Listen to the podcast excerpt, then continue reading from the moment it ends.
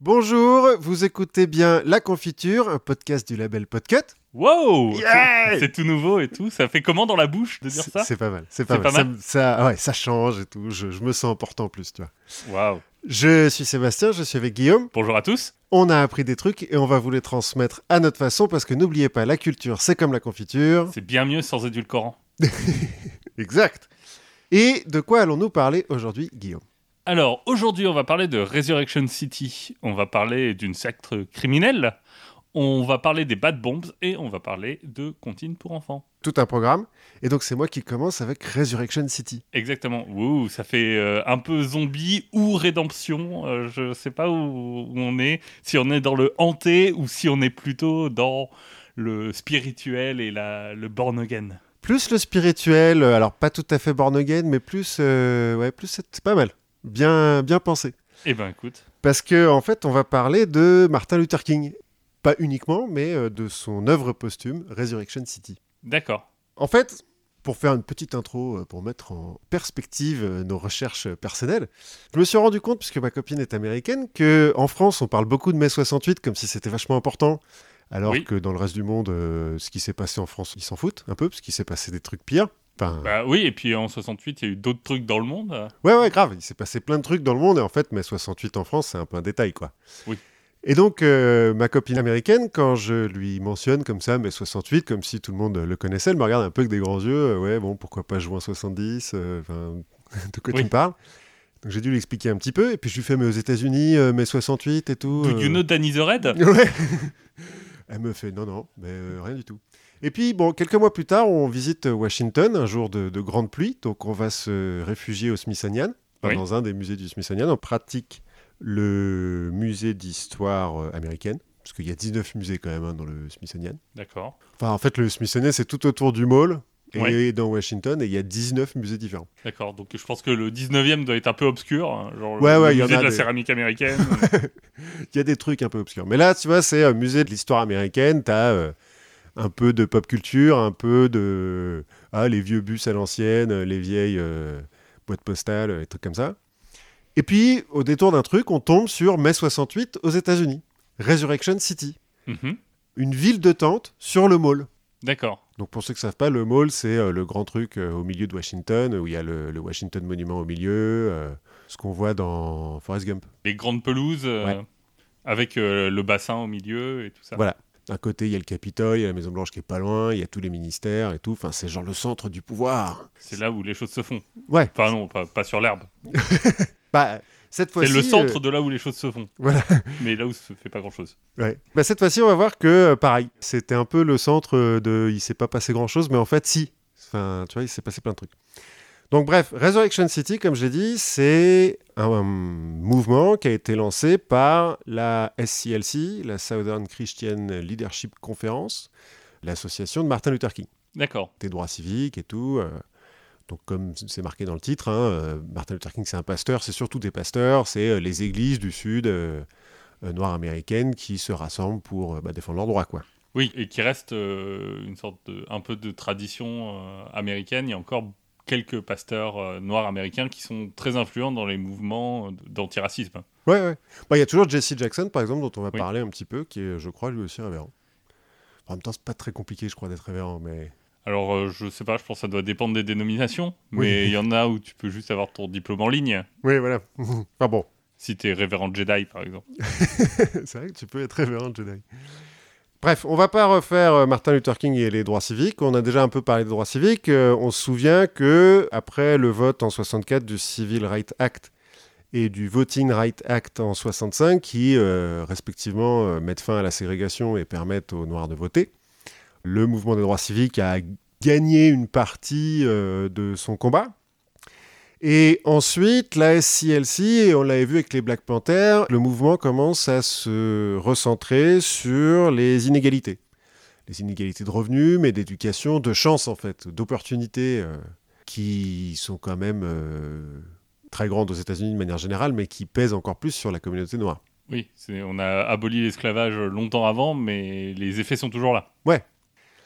De fait, le recensement de 1960 aux États-Unis a montré qu'il y a entre 20 et 30% de la population américaine qui vit en dessous du seuil de pauvreté. soit à l'époque 40 à 60 millions de personnes, parmi lesquelles une énorme majorité de Noirs. Donc, la SCLC se dit, il faut faire quelque chose. Surtout euh, Luther King. En fait, Luther King, en privé, dès 1952, il écrit à sa femme, il vient de lire Karl Marx et tout, et il dit, il est clair pour moi que le capitalisme est arrivé au bout de son utilité historique en public, il peut pas dire ça, parce qu'aux États-Unis à l'époque, si tu commences à citer Karl Marx. euh, Oui, ça, ça se complique un peu pour toi. Ouais. Mais bon, enfin, il avait la chance quand même, il aurait peut-être pu se le permettre vu qu'il était bien aimé du FBI euh, et des autorités en général. C'est vrai, Peut-être qu'il aurait pu lui pousser un peu plus loin. voilà. Mais il tente pas le diable, tu vois. Il se dit, Ah, on va rester euh, sur des trucs un petit peu plus tranquilles. Donc, euh, il va dire que l'Amérique doit se diriger vers un socialisme démocratique. Euh, il va parler du fait que, euh, alors je l'ai pas noté, euh, mais de tête, la vraie charité, c'est pas de- d'aider un mendiant, c'est de s'attaquer au système qui crée des mendiants.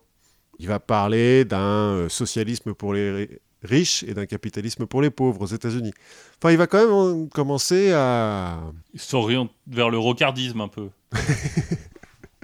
Non, non, non, il va un peu plus loin que d'aller vers le rocardisme. Il va en fait devenir un avocat du welfare state, ce qu'ils appellent aux États-Unis, c'est-à-dire euh, les. les L'État-providence. Oui, l'État-providence, les aides sociales, euh, etc. Ce qui aux États-Unis, c'est pas trop, trop le. Mais non, parce que ça entrave ta liberté. Bah oui, bien sûr. si on te donne de l'argent, après, tu n'es plus libre de le gagner. Ah, Exactement. Oui, Et ton travail n'a moins d'importance du coup. voilà. Et puis, tu n'as plus envie d'innover, Exactement. puisqu'on te donne de l'argent. Personnellement, je ne cautionne pas ce genre d'idéologie, mais enfin bref. Et donc, en mai 1967, lors d'une retraite de la SCLC, euh, où les mecs ils se rejoignent un petit peu, parce que c'est une organisation un peu pyramidale, hein, euh, Martin Luther King il est président, mais euh, ils sont quand même, euh, ils parlent ensemble, quoi. C'est pas une dictature non plus, la SCLC. Donc ils vont en Caroline du Sud, et King il va proposer d'utiliser les techniques de désobéissance civile et de non-violence qui ont marché pendant les, droits civiques, au début des droits civiques, Mhm. Pour forcer le Congrès à adopter une Economic Bill of Rights, donc euh, une déclaration des droits économiques, on va dire, en référence à la Bill of Rights, donc la déclaration des droits, euh, qui sont les dix premiers abonnements de la, de la Constitution américaine, pour bah, Les premiers articles. amendement. Amendements, ils ont été rajoutés après. euh, Ouais. D'accord. D'accord. C'est ce que j'ai lu. alors bon, Enfin, euh, parce que c'est celui qui, ce qui défend leurs droits, et c'est dans les amendements en fait que tu as les droits, Oui, la liberté d'expression, de porter des armes, tuer des gens, enfin, Oui, être riche. d'avoir des esclaves. Voilà. Enfin, voilà. Peut-être pas dans. Ah si, c'est peut-être dans les dix premiers aussi euh, à l'époque. Je me dem- demande si c'est pas le 7 ou le 8 Et aboli par le 14e. Mais alors là, c'est complètement de mémoire, donc euh, je- j'avoue euh, ma relative euh, méconnaissance de la Constitution américaine. Oui, pas en même temps, un truc qui a été écrit il y a 300 ans, bref. Donc il commence à lancer un petit peu cette idée, Martin Luther King, on est en mai 67. En août 67, Robert Kennedy, qui est sénateur à l'époque, le frère d'eux, va soutenir cette idée de Economic Bill of Rights et va faire passer le mot à Martin Luther King que pour qu'il puisse pousser ça au Congrès, il faudrait ramener des pauvres à Washington pour que le Congrès les voit. Parce que, euh, bon, ils sont un petit peu déconnectés, on va dire, hein, les politiciens à Washington. C'est Euh, peut-être un peu caricatural ce que tu racontes. Bon, c'est Kennedy qui le dit en même temps. Il sait de quoi il parle.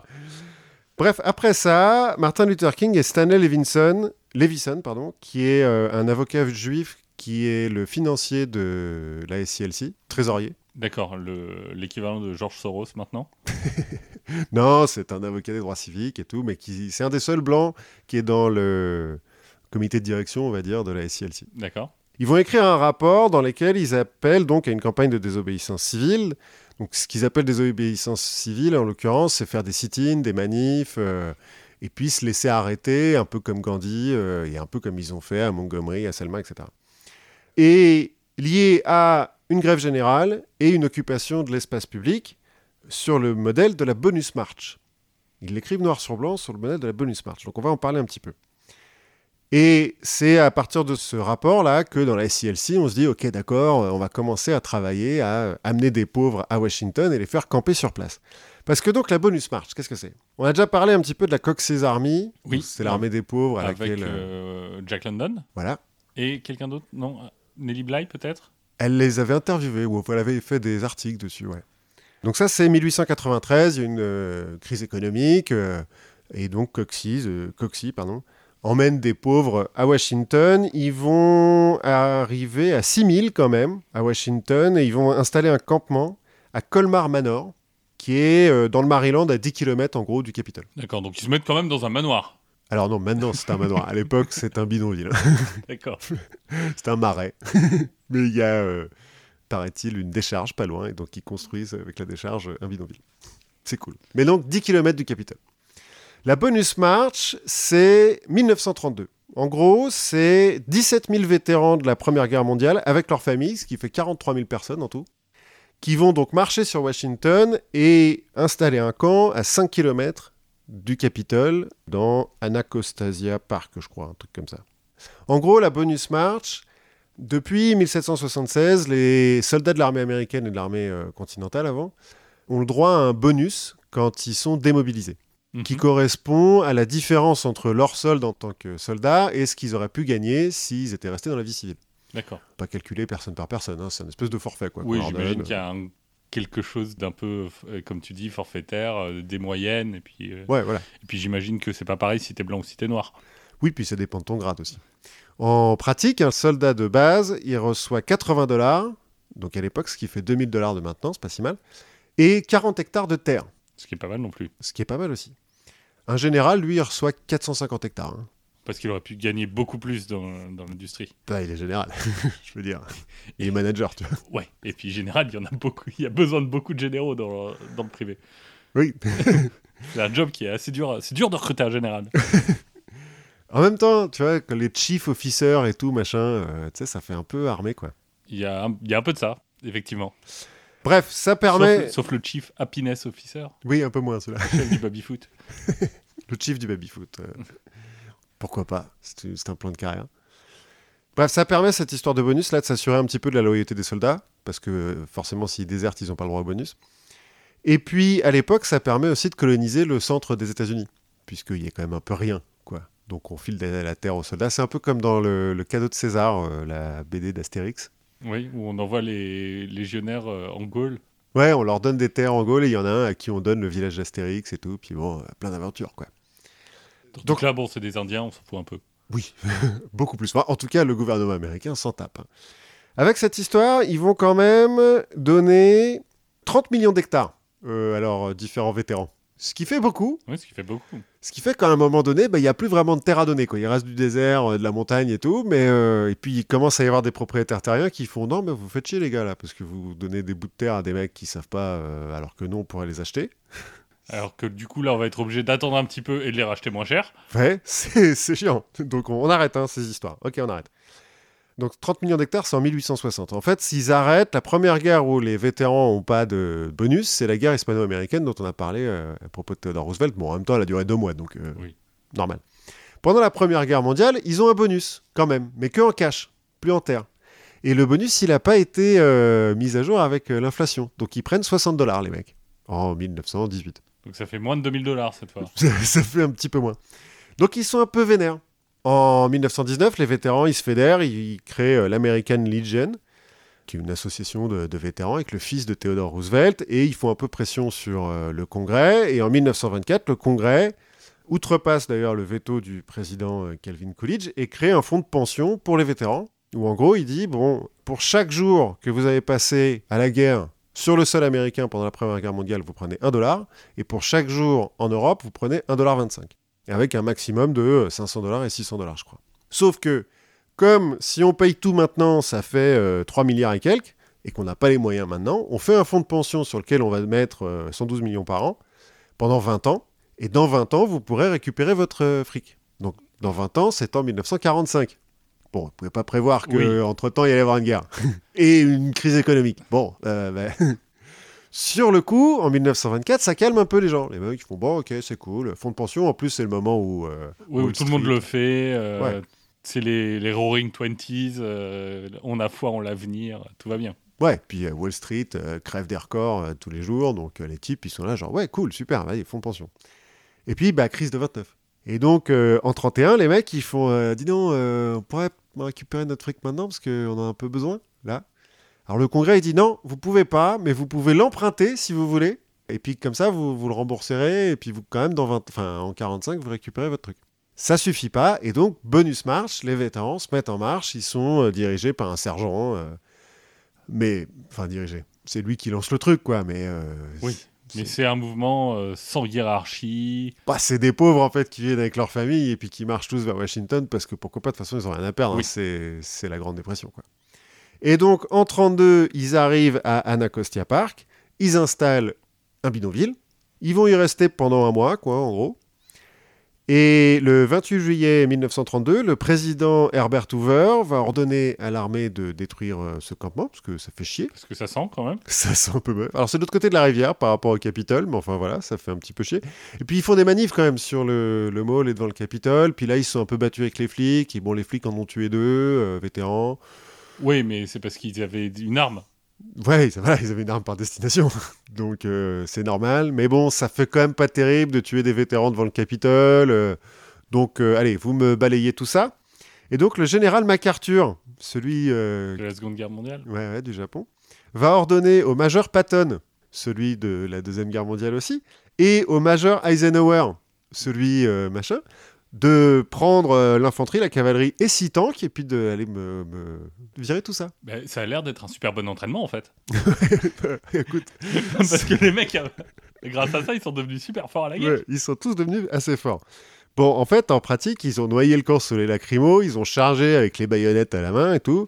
Il y a euh, 1000 blessés, il y a deux enfants qui vont mourir asphyxiés à cause des lacrymos, ils vont cramer tout le camp, donc il va y avoir un énorme incendie euh, de l'autre côté de la rivière. euh. Ouais, mais pour une quête annexe, pour avoir un peu d'XP, euh, Ouais, c'est pas mal. Dans l'opinion publique, ça passe pas très bien. il semblerait que en 32, c'est l'année d'élection, qu'une des raisons pour laquelle euh, Franklin Roosevelt va gagner euh, l'élection, c'est ça. d'accord. Parce que donc juillet, tu vois, c'est euh, trois mois avant, quoi. Oui. Une élection.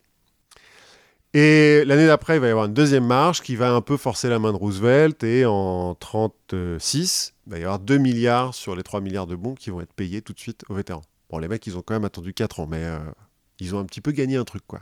Ouais, enfin, et puis on est en 36. quoi.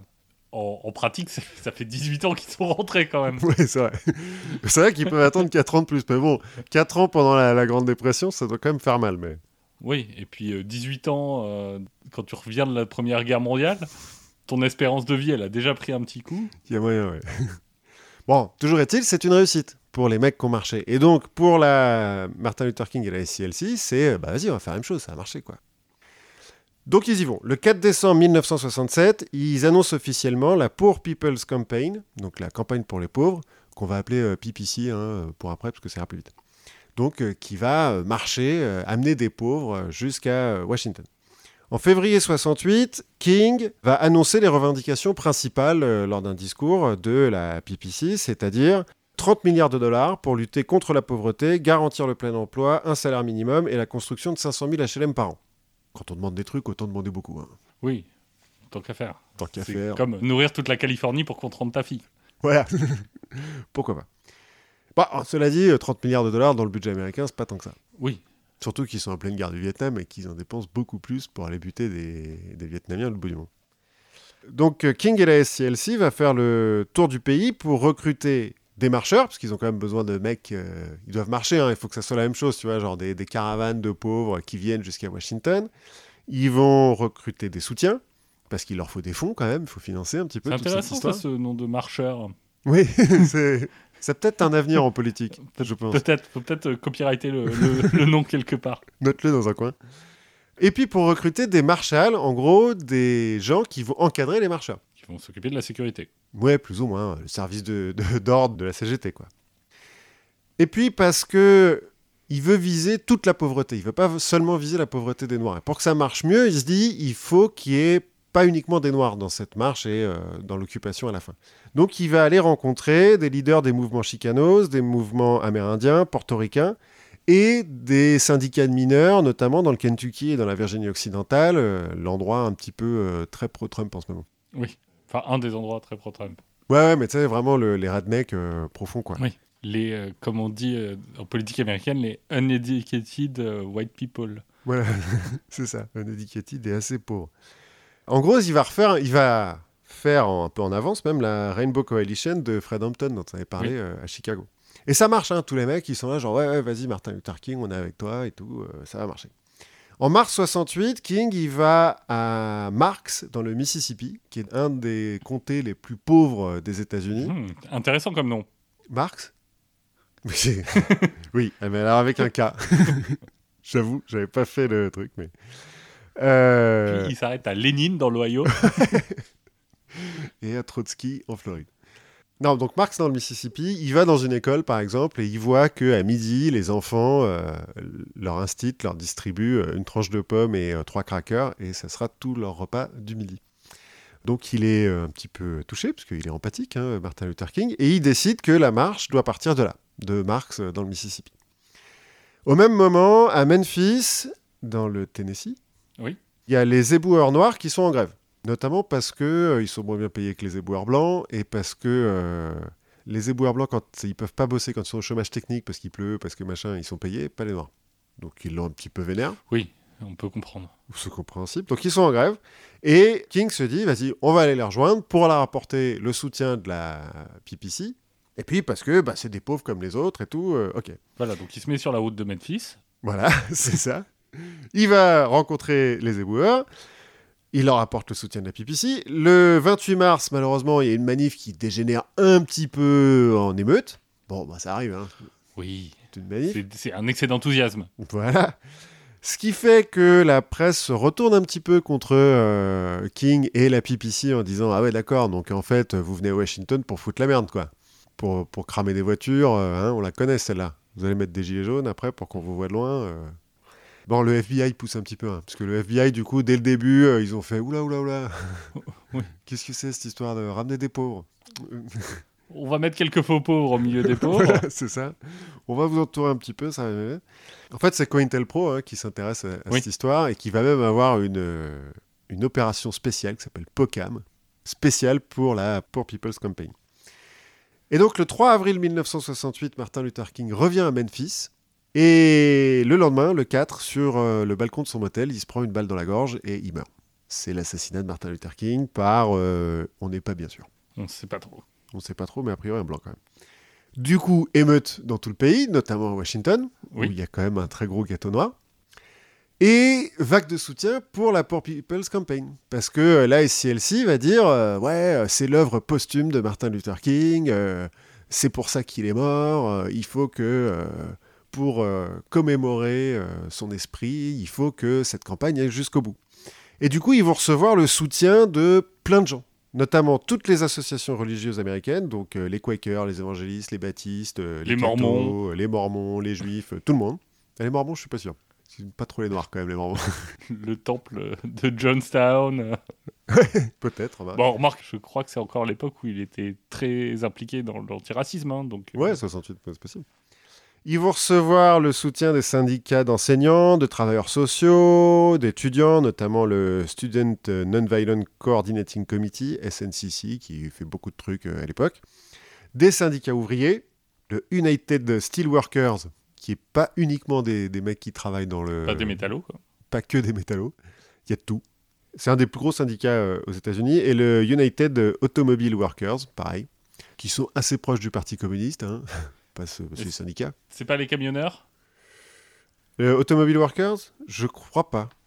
Parce que les camionneurs, c'est genre le. le... Mais c'est pas un peu lié à la mafia, Si, les c'est camionneurs? c'est ça, c'est un peu le syndicat de la mafia de. Tiens, euh, ce serait dommage que les produits arrivent plus jusqu'à ton magasin. Parce que les camions ont décidé de ne plus rouler, tous en même temps. Non, non, là, c'est des syndicats euh, en mode euh, anarcho-syndicalisme. hein. Oui. Ils vont recevoir le soutien de Peace Corps, de Vista, qui sont des agences gouvernementales.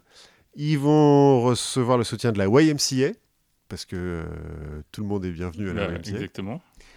D'acteurs hollywoodiens, il y a Marlon Brando notamment, qui va faire un discours dans le Nouveau-Mexique, et donc d'une partie de la classe moyenne blanche américaine, qui va envoyer des dons. Euh, La SCLC va quand même, en un mois à peine, récolter un million de dollars de l'époque ce qui est pas mal. Du coup, ils sont hyper chauds. Fin avril, euh, Ralph Abernathy, qui est le, le successeur de Martin Luther King à la tête de la SCLC, mais qui faisait partie d'un des fondateurs, hein, il y a Oui. mec qui est là depuis le début, va mener un groupe de 100 représentants de la PPC à Washington, donc des lobbyistes comme lui, enfin lobbyistes en- entre guillemets, hein, mais euh, Bah, des leaders en tout cas. des leaders comme lui et des vrais pauvres. Va- C'est un peu le zoo, hein, mais bon, euh, il les Oui. amène. Ils vont rencontrer un peu tout le monde dans l'administration euh, pour dire, vous voyez, c'est c'est ça qu'on veut, euh, etc. Bon, c'est une espèce de chauffe, quoi. Oui, Les autres les reçoivent en disant, oui, oui, oui, oui, bien sûr, oui. oui, on va vous aider. Voilà, c'est ça. c'est pas mal, hein. Oh, ils sont pauvres, hein, quand même, vos pauvres. Laissez un nom et puis on, on, on vous rappellera. Début mai, les premières caravanes partent en direction de DC, notamment la principale qui parle de Marx euh, dans le Mississippi et qui est une caravane de mules et de chariots, tu vois, un peu à l'ancienne, quoi. Oui.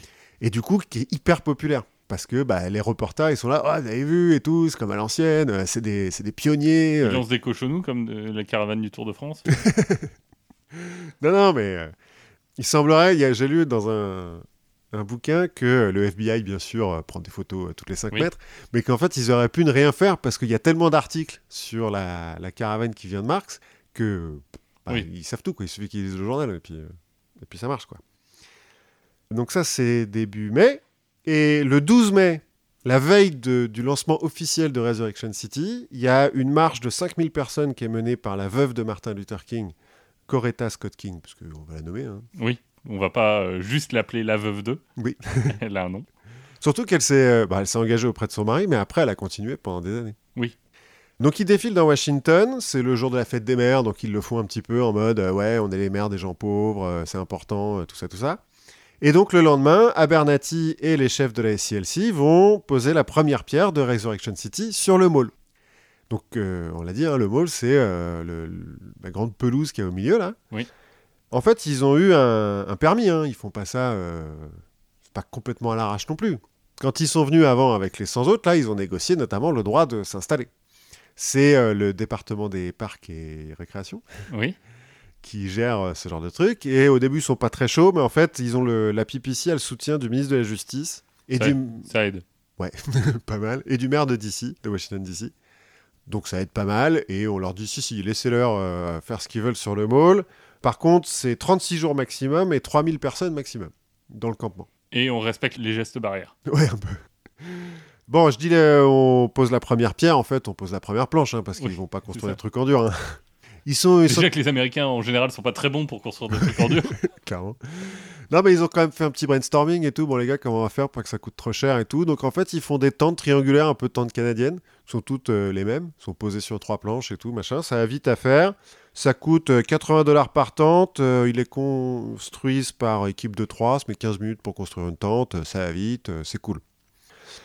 Le 21 mai, la plupart des caravanes sont arrivées et donc on a plusieurs milliers de personnes qui vivent dans ce qu'on appelle donc Resurrection City, euh, la ville de la rédemption, sur le mall, qui euh, prend le- le- la forme d'une vraie ville. C'est-à-dire qu'ils ont un code postal qui est Oui. différent du code postal de Washington DC. Ils ont une école, ils ont une université, euh, il paraît qu'il y a un psychiatre au milieu. Ils ont une équipe de basket. Il y a des commerces, il y a l'électricité. Et puis, il y a, alors pas l'eau courante, mais euh, quand même un petit peu des- de quoi se laver et puis euh, des toilettes. bon, il y a- de toute façon, il y a le lac, euh, enfin le, le Ouais. bassin à côté. quoi. Ouais, mais le bassin, c'est un miroir d'eau, tu vois, il fait 20 cm. et puis le bassin, en fait, il est de l'autre côté du Washington euh, Monument. D'accord. Et puis, donc, chacun a récupéré une tente, enfin, par famille, tu vois, en gros. Et on leur a filé de la peinture, en gros, un mètre cube de peinture. hein. C'est un des seuls trucs qu'ils ont acheté parce que toutes les tentes, ça leur a été offert, en fait. Ouais. T'as t'as plein de gens qui leur ont offert des trucs, euh, et c'est des bénévoles qui ont construit le machin. Mais ils ont acheté un mètre cube de peinture qu'ils ont distribué aux, aux résidents, qui ont du coup décoré toute leur tente. Donc il y a plein de photos avec des étoiles, et puis des slogans un petit peu à la con. Et puis des slogans, euh, il y en a un, moi, qui m'a marqué, alors en anglais c'est mieux, mais en français ça donne « J'ai vécu dans beaucoup de maisons, ceci est mon premier foyer, my first home ». C'est un peu, tu vois, c'est pas Oui. mal, les mecs, ils y croient, quoi. Et puis, donc, c'est des Noirs américains, mais aussi euh, des Latinos, des Blancs, des Amérindiens. euh. En gros, on a l'impression que le rêve de Martin Luther King euh, est sur le point de se... Réalisé. Voilà, puisqu'il n'y a pas d'autorité dans la ville, il n'y a pas de commerce, il n'y a pas d'impôts, euh, tout le monde est Bah égal. oui, Et quand tu me dis ça comme ça, j'ai l'impression qu'en fait, euh, non seulement il va se réaliser, mais il va s'étendre à toute l'Amérique, après à tout le monde, et les gens vont se donner la main, et on va arrêter les guerres et la fin dans le monde. Ouais, c'est pour ça qu'on se souvient de mai 68. bon, sauf qu'en fait, à partir du 23 mai, il se met à pleuvoir 3 jours sur 4. Et des trompes d'eau. hein. Quand il pleut à Washington, euh, c'est pas le, le petit crachin de Bretagne. hein. C'est, bah, moi, Il- le j'y étais un jour de pluie, c'est vénère. Je crois qu'il pleut pas en Bretagne. Ah oui, pardon. en Normandie. Il y a jusqu'à 15 cm d'eau dans Resurrection City. Du coup, bon, bah alors les tentes, elles sont pas faites pour, hein. Et Alors, puis, bon, elle flotte pas non. puis elles sont peut-être pas complètement étanches euh, non plus. Je suis pas sûr qu'elles soient toutes goudronnées, tu vois. Les douches et les toilettes sèches, bah, Elles sont plus trop sèches voilà.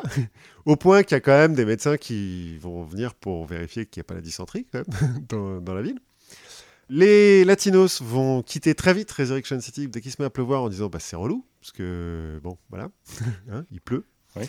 Et en fait, euh, les leaders chicanos se sont installés dans le lycée de Hawthorne, qui est euh, un espèce de euh, lycée nouveau, qui leur a ouvert ses portes. Et donc, bah, du coup, ils ont dit alors, euh, bah, venez chez nous, hein, c'est mieux. Il y, a un il y a un vrai toit, quoi. Il y a un vrai toit. Les Marshall qui avaient recruté la SCLC, bah, c'est surtout des jeunes. Enfin, tu vois, c'était un peu des Oui. mecs qui étaient là, qui étaient énergiques et tout, machin. Bah, ils commencent à un petit peu abuser de leur position, notamment avec les journalistes qui vont euh, bah, un peu tabasser, un petit peu raqueter de temps en temps. Tabasser, ça me surprend, raqueter moins. Alors, au début, ils ils les raquettent. Juste au début, c'est un peu plus de l'arnaque. Tu vois, genre, oui, je t'accompagne, mais tu me payes euh, Oui, 3 c'est ça. dollars, euh, des trucs comme ça. Puis, au fur et à mesure que ça avance, euh, les Marshall, ils prennent vraiment. euh, Prennent la confiance. Ouais, un petit peu. Et ils se mettent à raqueter les journalistes, mais aussi les gens qui sont dans le- les résidents. hein. Oui. Parce que bah, c'est Marshall, ouais, donc c'est des jeunes, c'est un peu des mecs qu'on a recrutés dans des gangs, quoi. Sans vraiment trop le savoir, sur le coup, mais... euh, Enfin, ou sans ou y faire attention. Ouais, ou en se disant, bon, vous êtes dans des gangs, mais quand même, les gars, euh, c'est important et tout. Les mecs ont dit, ouais, ouais, grave, c'est important, super. Donc je suis Marshall, j'ai une étoile J'ai un bâton Il faut qu'on respecte mon autorité Comment ça se passe?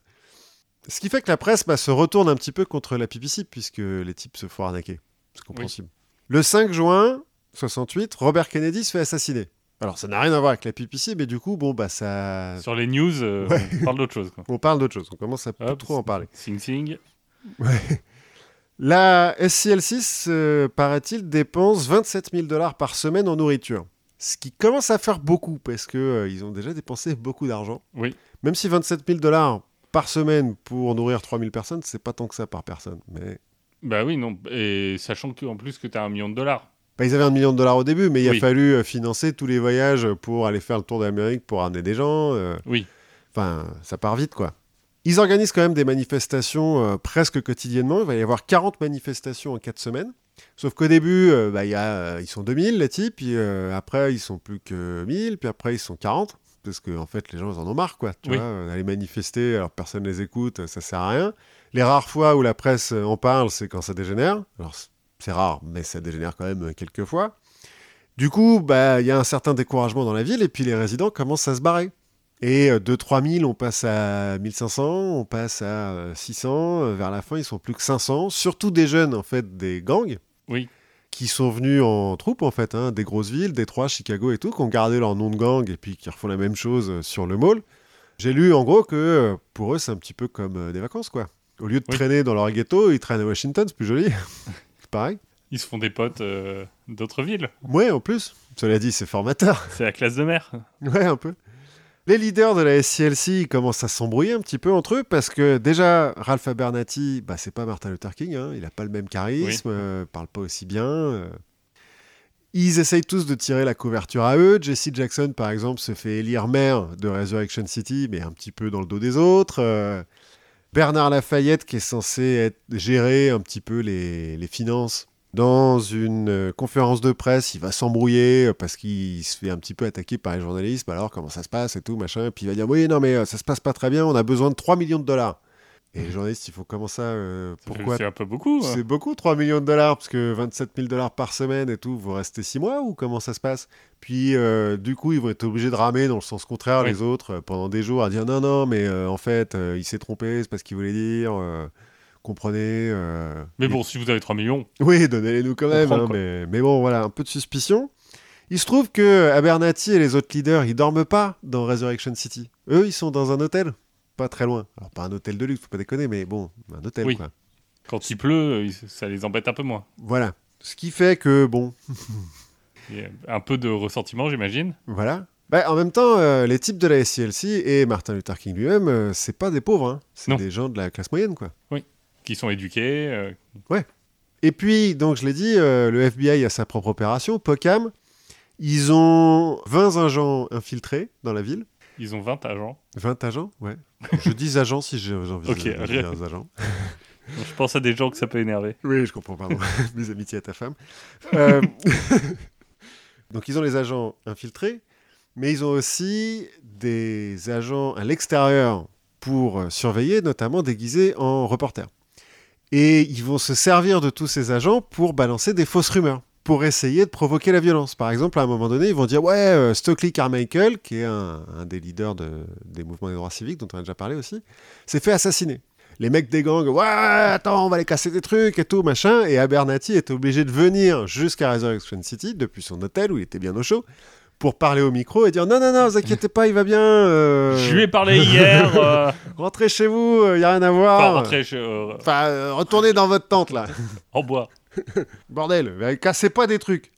T'as l'armée aussi qui va infiltrer des gens euh, sur le camp, qui va avoir euh, trois vannes de surveillance autour. Ils vont même mettre une équipe en haut du Washington Monument avec des téléobjectifs pour prendre des photos des types depuis le haut.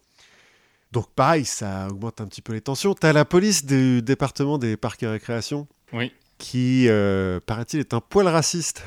ce serait étonnant. C'est étonnant. Mais plus que la police de Washington DC, pour le coup. Parce que le maire est noir de Washington DC, il y a plus de policiers noirs qui euh, bah, rôdent autour, parce qu'on leur a dit quand même, vous rentrez pas. Mais euh, bah, voilà, tension tous les jours. Bref, ça sent un petit peu le, le bousin, tout ça. Ça sent que ça va pas bien se passer, quoi.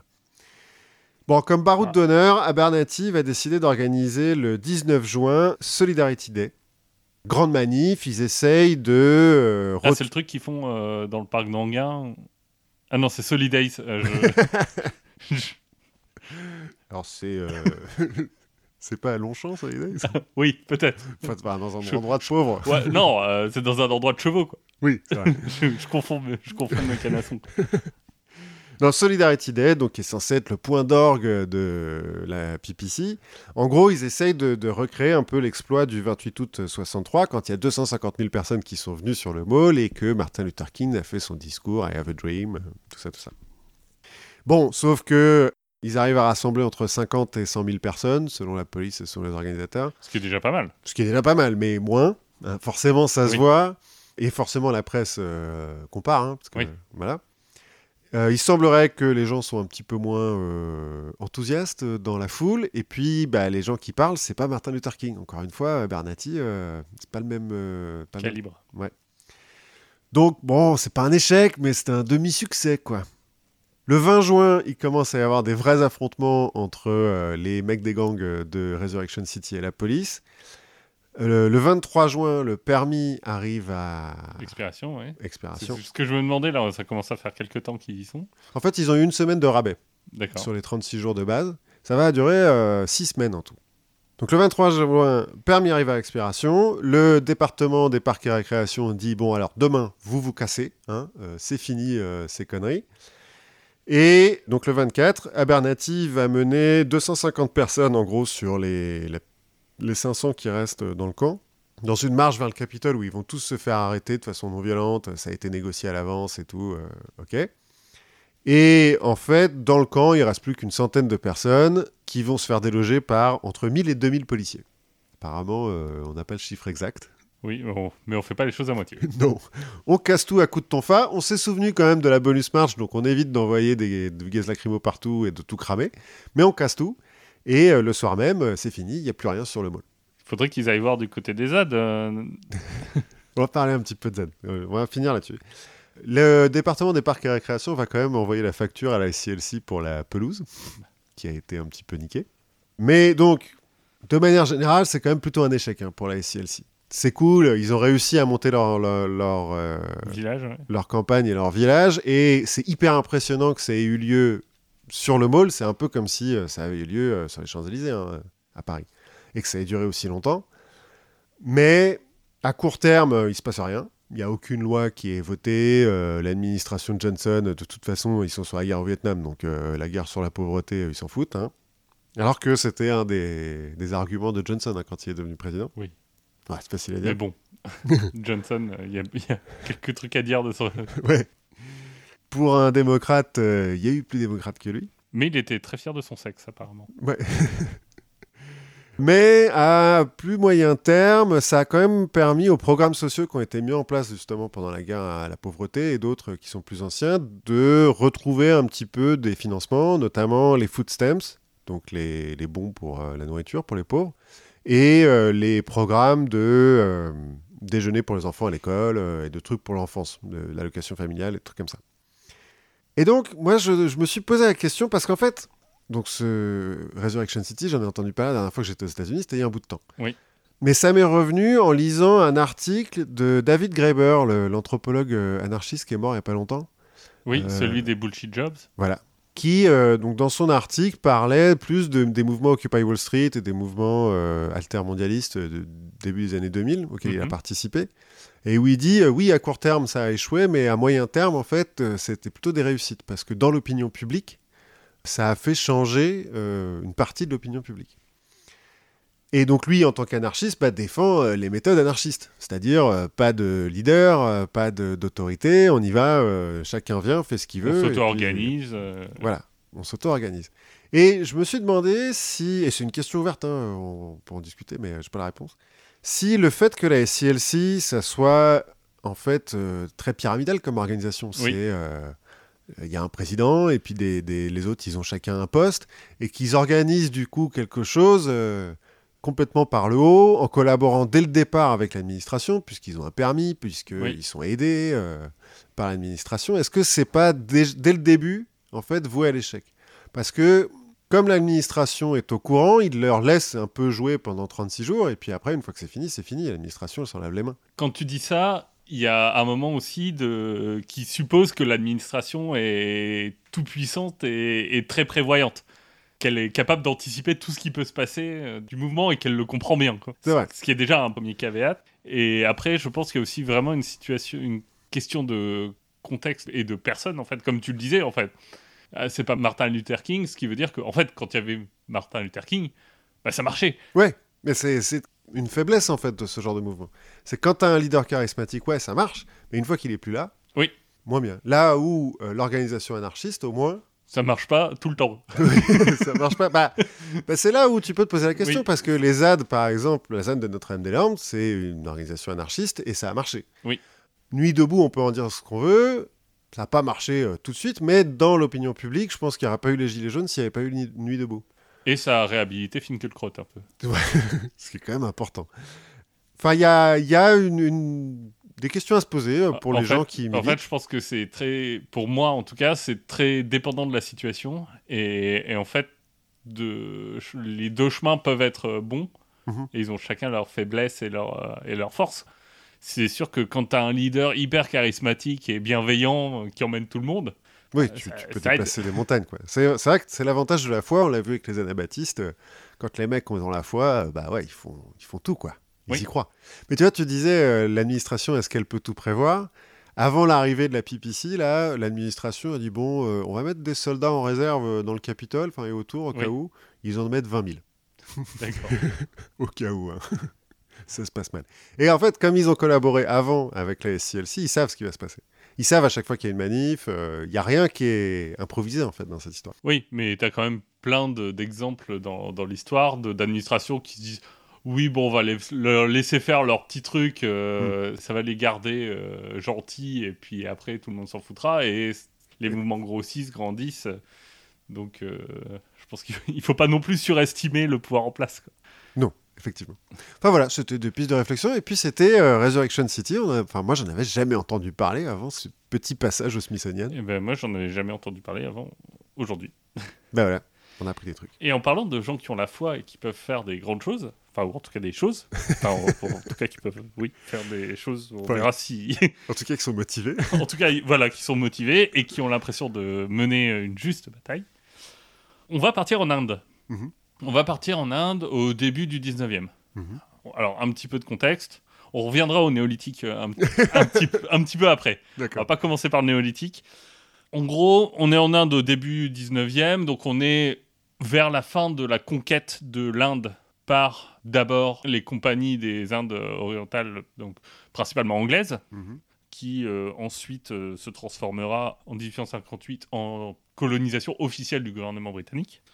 Donc c'est une occupation qui va commencer euh, vraiment vers 1750. Mhm. Notamment en 1757, on va avoir le pillage du trésor du Bengale. Parce que bon, Voilà. Donc c'est la compagnie des Indes orientales britanniques va prendre le Bengale, vont commencer à mettre en place une administration. Enfin, alors pas vraiment, ils vont s'appuyer sur des fantoches, hein, mais on le verra.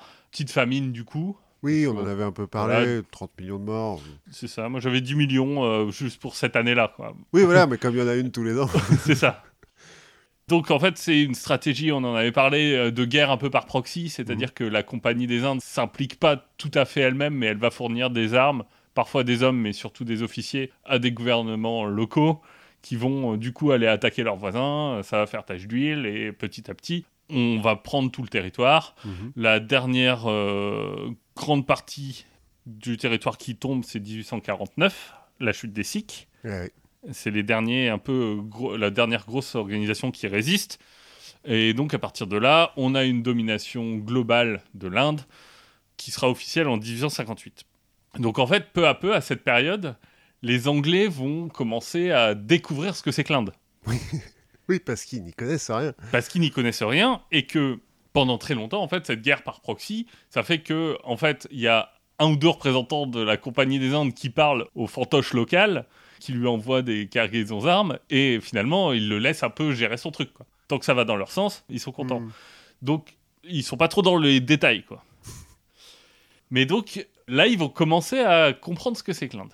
Et en 1807 et 1809, on a deux rapports britanniques complètement indépendants qui sortent. Un qui vient d'Etawa. Donc, Etawah, c'est dans, vraiment dans le nord Mhm. de l'Inde, à 200 km du Népal. Ah ouais, donc un peu dans les montagnes, je suppose, déjà. déjà un peu dans les montagnes et puis bien au nord. Et l'autre qui vient de Madras. Donc Madras, c'est tout au sud, enfin, proche du territoire tamoul. Globalement, euh, Ouais. c'est Diamétralement opposés. diamétralement opposé, mais qui parlent à peu près de la même chose. En fait, ils rapportent des vagues de meurtres qui sont euh, un peu étranges parce qu'ils ont à la fois des aspects rituels et euh, qui ont... Bon, il y a des aspects rituels, il y a des vols qui sont associés à ces meurtres. Mhm. En gros, c'est souvent des voyageurs qui sont tués par vagues et qui sont volés. Mais ces rapports font état d'une suspicion qu'il ne s'agit pas juste de bandits de grand chemin. Mhm. Et on commence à se poser la question de qui sont ces gens et dans ces rapports, on émet l'hypothèse qu'il s'agit d'une secte qu'on va identifier comme les thugs. 50 Cent. Exactement, qui donnera Thug Life et tout ça. Mais donc les thugs ou les pranzibar, pranzibar ça veut dire étrangleur, hein, Mhm. on en reparlera. hein. Mais donc c'est thug ou tag, euh, voilà, ma prononciation euh, indienne laisse un peu à désirer parfois. Je pense que celle des Anglais euh, de la Compagnie des Indes aussi, donc c'est pas grave. Et donc les Anglais réagissent assez vite. 1810, on a ce qu'on appelle la Regulation 6, donc c'est une série d'ordres en fait, de règles qui sont édictées par la Compagnie des Indes dans les territoires occupés. Donc la Regulation 6, elle va imposer aux zamindars de collaborer avec la police. Alors qu'est-ce que c'est qu'un zamindar? Oui. Vas-tu me dire? Bah, bah, je... oui. Eh ben, en fait, c'est un propriétaire terrien. Ah ouais, ouais. Donc en fait, ça impose aux gens qui ont des terres en Inde de collaborer avec la police. Et cette règle, cette sixième règle, ce ce sixième jeu de règles, va mentionner explicitement les thugs. Quel rapport avec le fait de posséder de la, de la terre? Non, on va leur dire, si vous connaissez des thugs, vous devez les dénoncer. Ah Ok, Donc, cool. Ça devient un problème qui est euh, suffisamment important Mhm. pour qu'on ne dise pas juste si vous connaissez des criminels. Ouais. Il y a plusieurs types de criminels qui sont euh, décrits, mais notamment les thugs. En 1812, par exemple, on va avoir euh, une dispute entre justement un zamindar et un chef thug qui était hébergé, enfin en tout cas qui était toléré sur, sur les terres du zamindar. Les mecs se disputent, les thugs s'en vont chez un autre, le, le zamindar va aller voir la compagnie des Indes en disant Hé, lui là Bref, la compagnie des Indes va envoyer des soldats, on va tuer une centaine de thugs. On est sûr que ça soit des thugs ou, en tout cas, ils ont, été mecs dé- au-dessus ils ont été dénoncés comme tels. Le village dans lequel ils sont est brûlé. Oui, Bon, au cas où pour- ça repousse. voilà, exactement. On, on sème du sel et tout ça. En Il doit être 1800... content, le Zamindar, où il fait Mais vous m'avez ruiné ma terre Alors non, parce qu'en fait, ils se sont réfugiés chez un autre zamindar, Encore Oui, mais lui qui a rien demandé à personne. Bah, il- qui a accueilli les thugs quand même. Ouais, qui s'est dit Oh, des criminels, euh, ça peut être utile.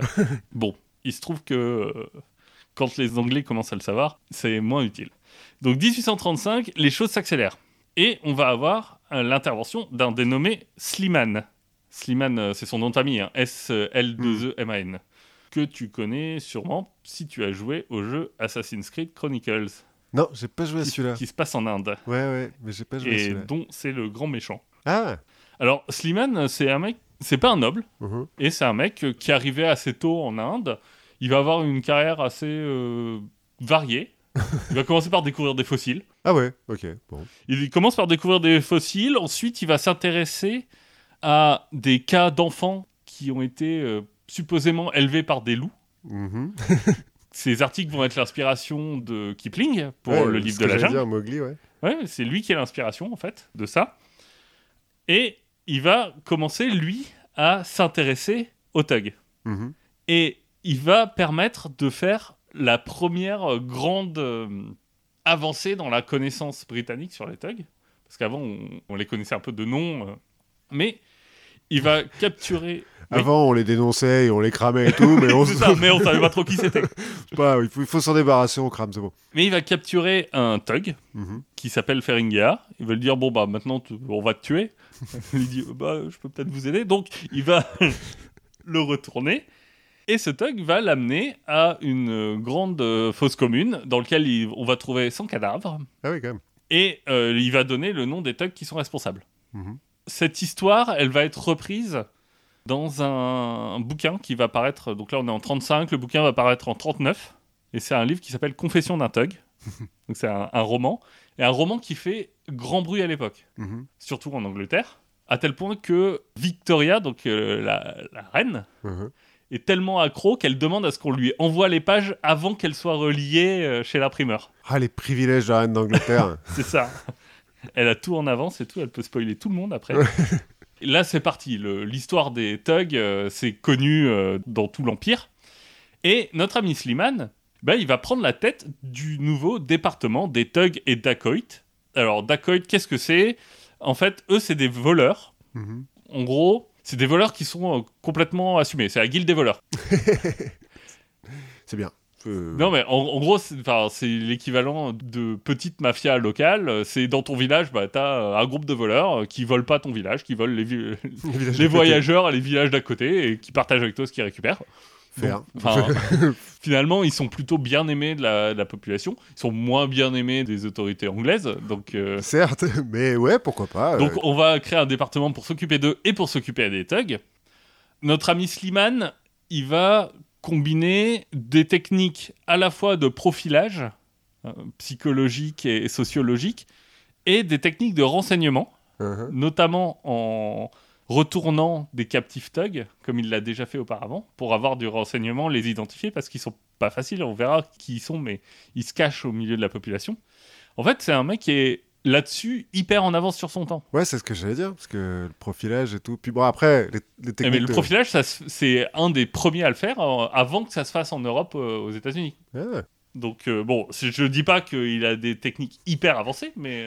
Non, non, mais il y a certains trucs, c'est un peu, pas du bon sens, mais t'as pas besoin d'avoir- connu Freud, quoi. En 1836, on va avoir la première législation spécifique au thug. Mhm. En gros, qui est euh, le, je sais plus, le Thug Act, je crois, ou quelque chose comme ça. Tout ça, ça fait très quand même euh, les confessions d'un thug, euh, thug act et tout. C'est très euh, titre d'album de rap. hein. oui, oui, c'est sûr. Et donc, on va avoir une législation spécifique. En gros, quiconque est soupçonné de d'appartenir au thug, emprisonnement à vie, travaux forcés. Enfin, ça, c'est si on on- il n'est pas condamné à mort pour meurtre. hein. oui, ouais.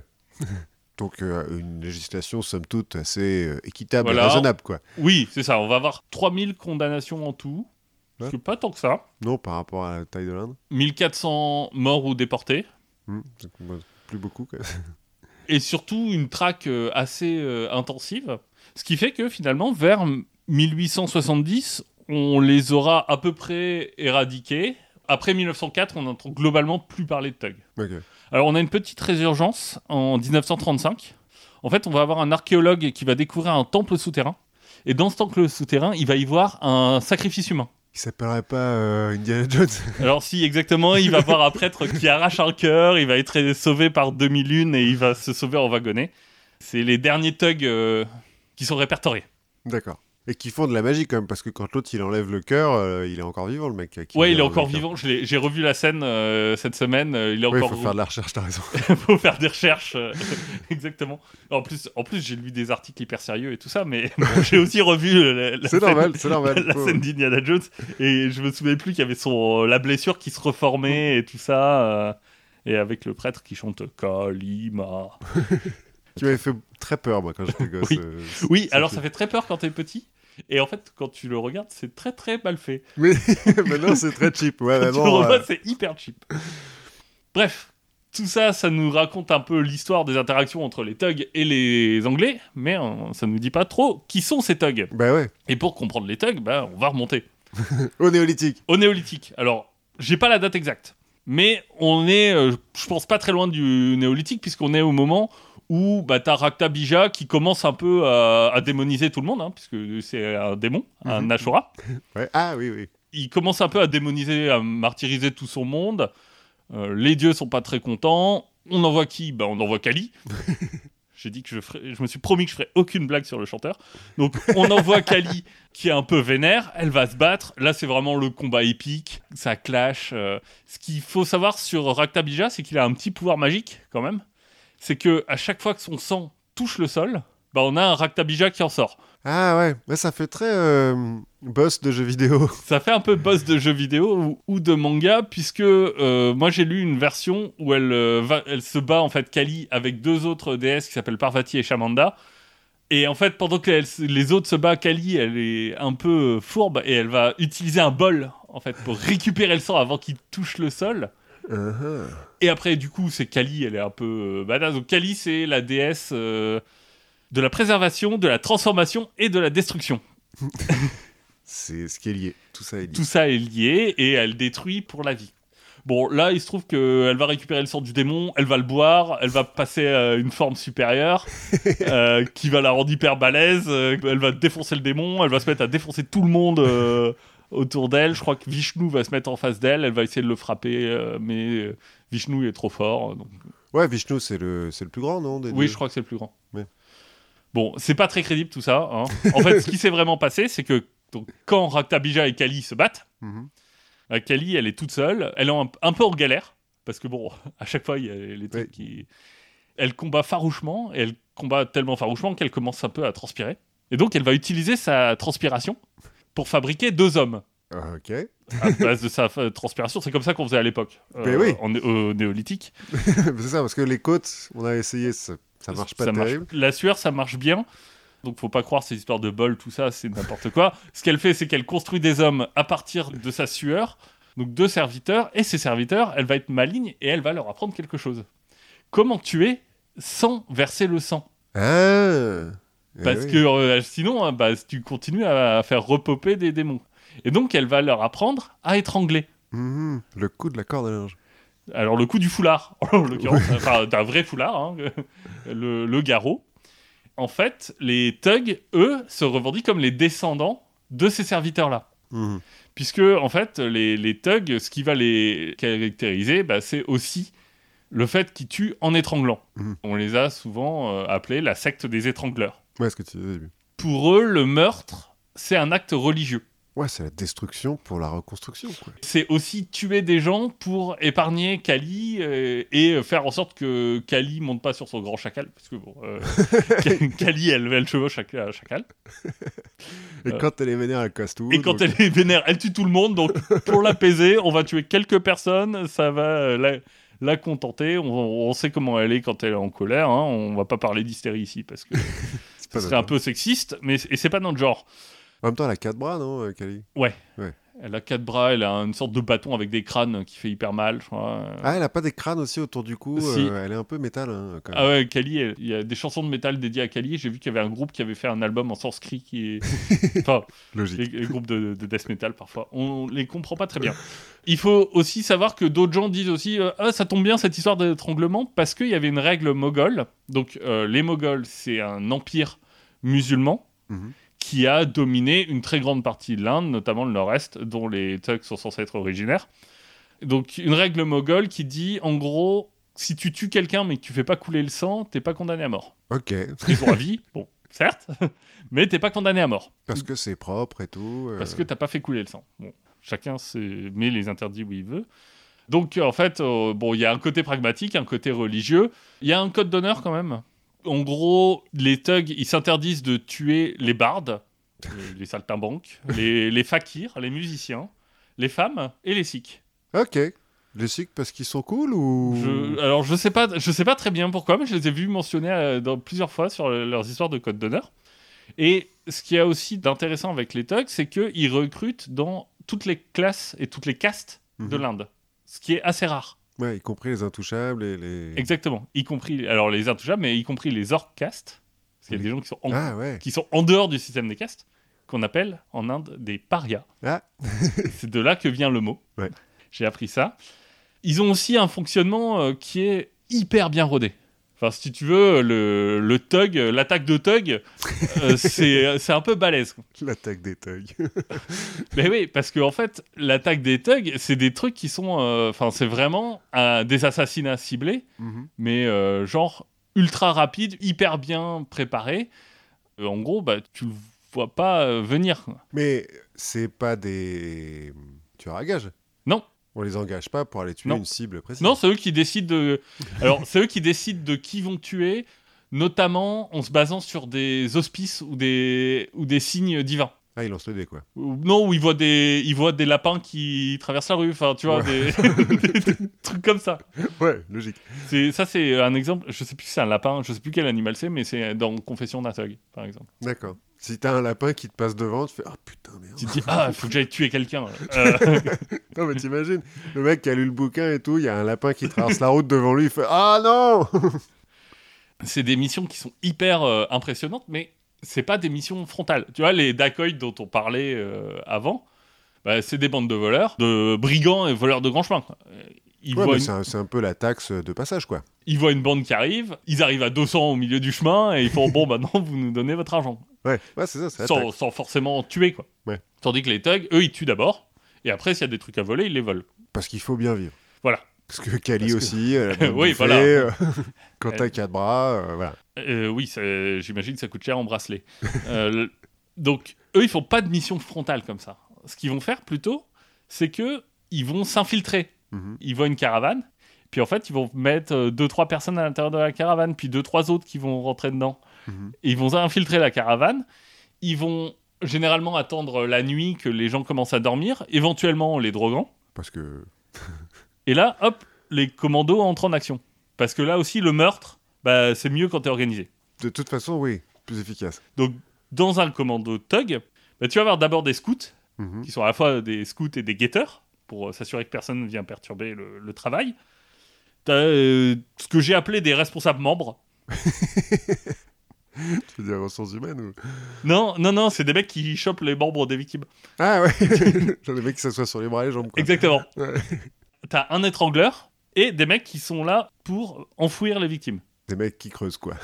Exactement. Mais alors, c'est ce que j'ai lu souvent, c'est que souvent les enfouisseurs donc, vont creuser les tombes avant l'attaque. Bah ouais, comme ça, ça va plus vite. Bah, comme ça, ça va hyper vite. euh, en quelques minutes, hop, t'as balayé un camp. Moi, j'ai vu euh, un moment, hop, 59 personnes en même temps. quoi.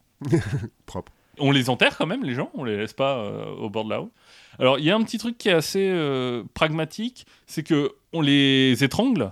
Mais alors, là où la règle, euh, on fait pas couler le sang, est un peu. euh, en gros, tu fais pas couler le sang des gens qui sont vivants.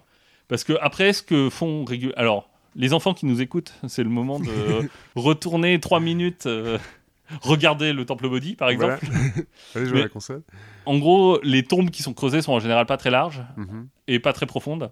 Donc en fait, ce qu'on fait, c'est que on va sectionner les articulations Mhm. Ah, pour pouvoir les plier pour pouvoir les plier un peu dans tous les sens.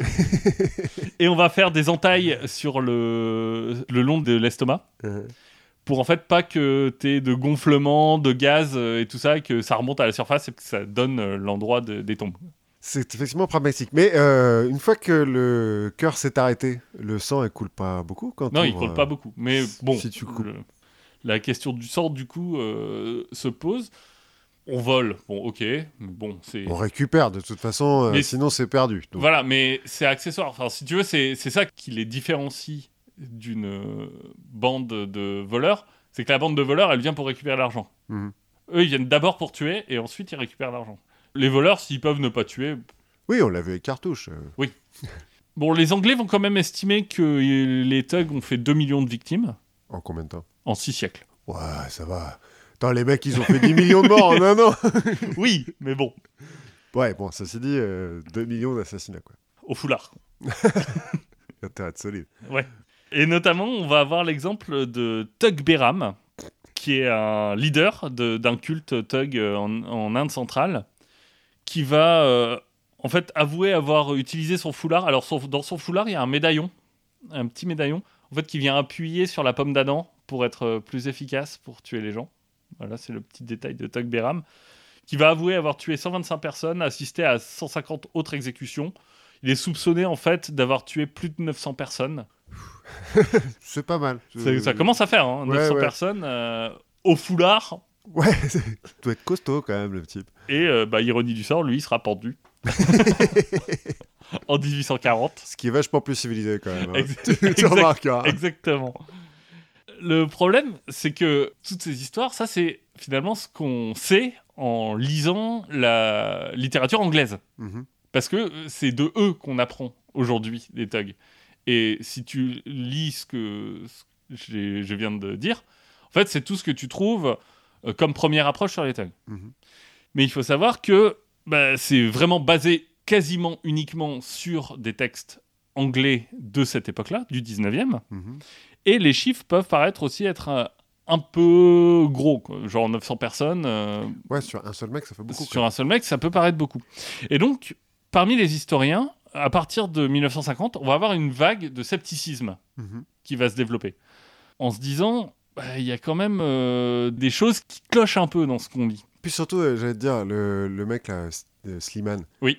Toutes les confessions qu'il a eues, c'est un peu sous la torture quand même. Alors, c'est, je sais pas si c'est complètement sous la torture ou sous la menace de l'exécution, Ouais. mais Donc, euh, euh, non, mais ce que je veux dire, c'est que du coup, c'est, on peut peut-être un peu remettre en question ce que les mecs ont avoué, quoi. Bah oui, non mais effectivement, on va reparler un peu de, de Slimane un tout petit peu plus tard.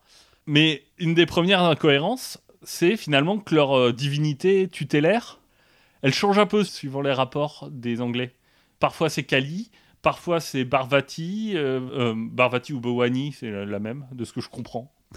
Alors peut-être que Kali et Bowani sont liés, des avatars les uns des autres, mais en ouais, gros, c'est possible, que c'est compliqué quand même. hein, c'est compliqué, hein. euh, mais en gros, t'as quand même quelques incohérences. T'as un tiers des thugs qui sont musulmans. euh, oui.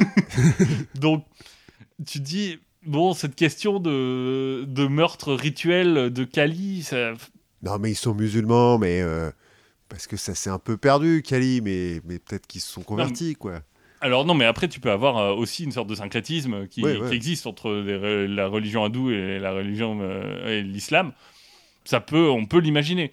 Ce qu'on va voir aussi, c'est que au fur et à mesure de la littérature coloniale, on va avoir une augmentation en fait des histoires et des impacts. C'est-à-dire que quand tu regardes 1807, 1809, 1810, même les années 1820, on parle toujours de petits groupes isolés qui vont faire des, des vols, et en gros, parce qu'ils sont pauvres. quoi. Mhm. Alors il y a cet aspect meurtrier, mais en gros, c'est des petits groupes. Et c'est qu'à partir des années 1830 qu'on va passer de ces petits groupes à, alors avec, les, avec Slimane et son profilage et tout ça, à quelque chose de complètement national, organisé sur tout le territoire qui peut frapper euh, n'importe où. euh, Ouais, la secte tentaculaire. Exactement. C'est quand même un peu suspect. C'est possible qu'on n'ait pas vu les ramifications euh, avant, mais Ouais, c'est quand même un peu étrange. La question, en fait, c'est est-ce que bah, ces thugs, c'est pas juste une création coloniale, Comme cartouche. comme, comme cartouche Est-ce que ce serait pas euh, un peu des exemples qui seraient complètement exagérés pour justifier l'emploi de la force? Oui. Ce qui, ce qui serait pas la première fois. Ce qui serait pas la première fois. Et tu te dis, Slimane, mais en fait, Slimane, lui, son job, c'est de trouver des thugs. Ouais. en fait. Donc lui-même, il a intérêt à ce qu'il y en ait. Ouais, c'est un peu cette histoire de euh, quand tous tes outils c'est un marteau, euh, tout est un clou, quoi. Oui, et puis c'est même que lui, il a intérêt à trouver des clous. Quoi. Oui. Enfin, c'est- C'est la politique du chiffre. Bah oui, c'est- et en fait, s'il n'y a pas de thug, bah lui, il a plus de boulot. Quoi. Ouais. Donc euh, il a intérêt à, à faire en sorte que ça ait l'air euh, un vrai danger. Et ça permet aussi de créer, d'un point de vue euh, moral et, et aussi d'un point de vue de l'opinion, une vraie distinction entre bah, les Européens et les Indiens. Oui. Tu vois, ces, ces Indiens bizarres qui font des meurtres rituels.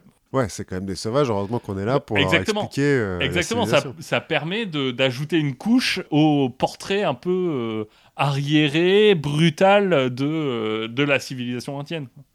Et en fait, ce qu'on souligne aussi côté, du côté de ces historiens, c'est que finalement, ce premier acte de 1836, qui euh, rend criminel le fait d'appartenir à une organisation thug, c'est ce qui va servir de base légale, hein, parce qu'il y a eu aussi des révoltes en 1857 qui ont dit genre, wow, wow, wow, il va falloir qu'on qu'on fasse un peu gaffe à ce qu'on fait, mais c'est la base légale de ce qu'on appelle le Criminal Tribes Act de Mhm. 1871.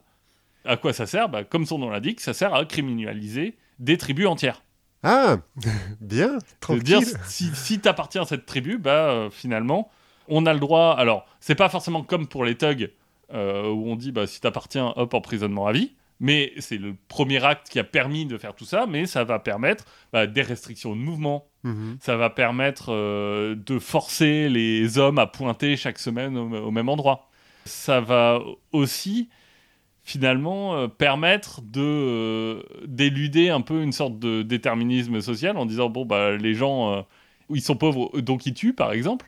Tu vas glisser à non c'est des thugs c'est biologique quoi. Ouais, ouais. C'est que culturel et biologique. C'est pas une question de d'économie.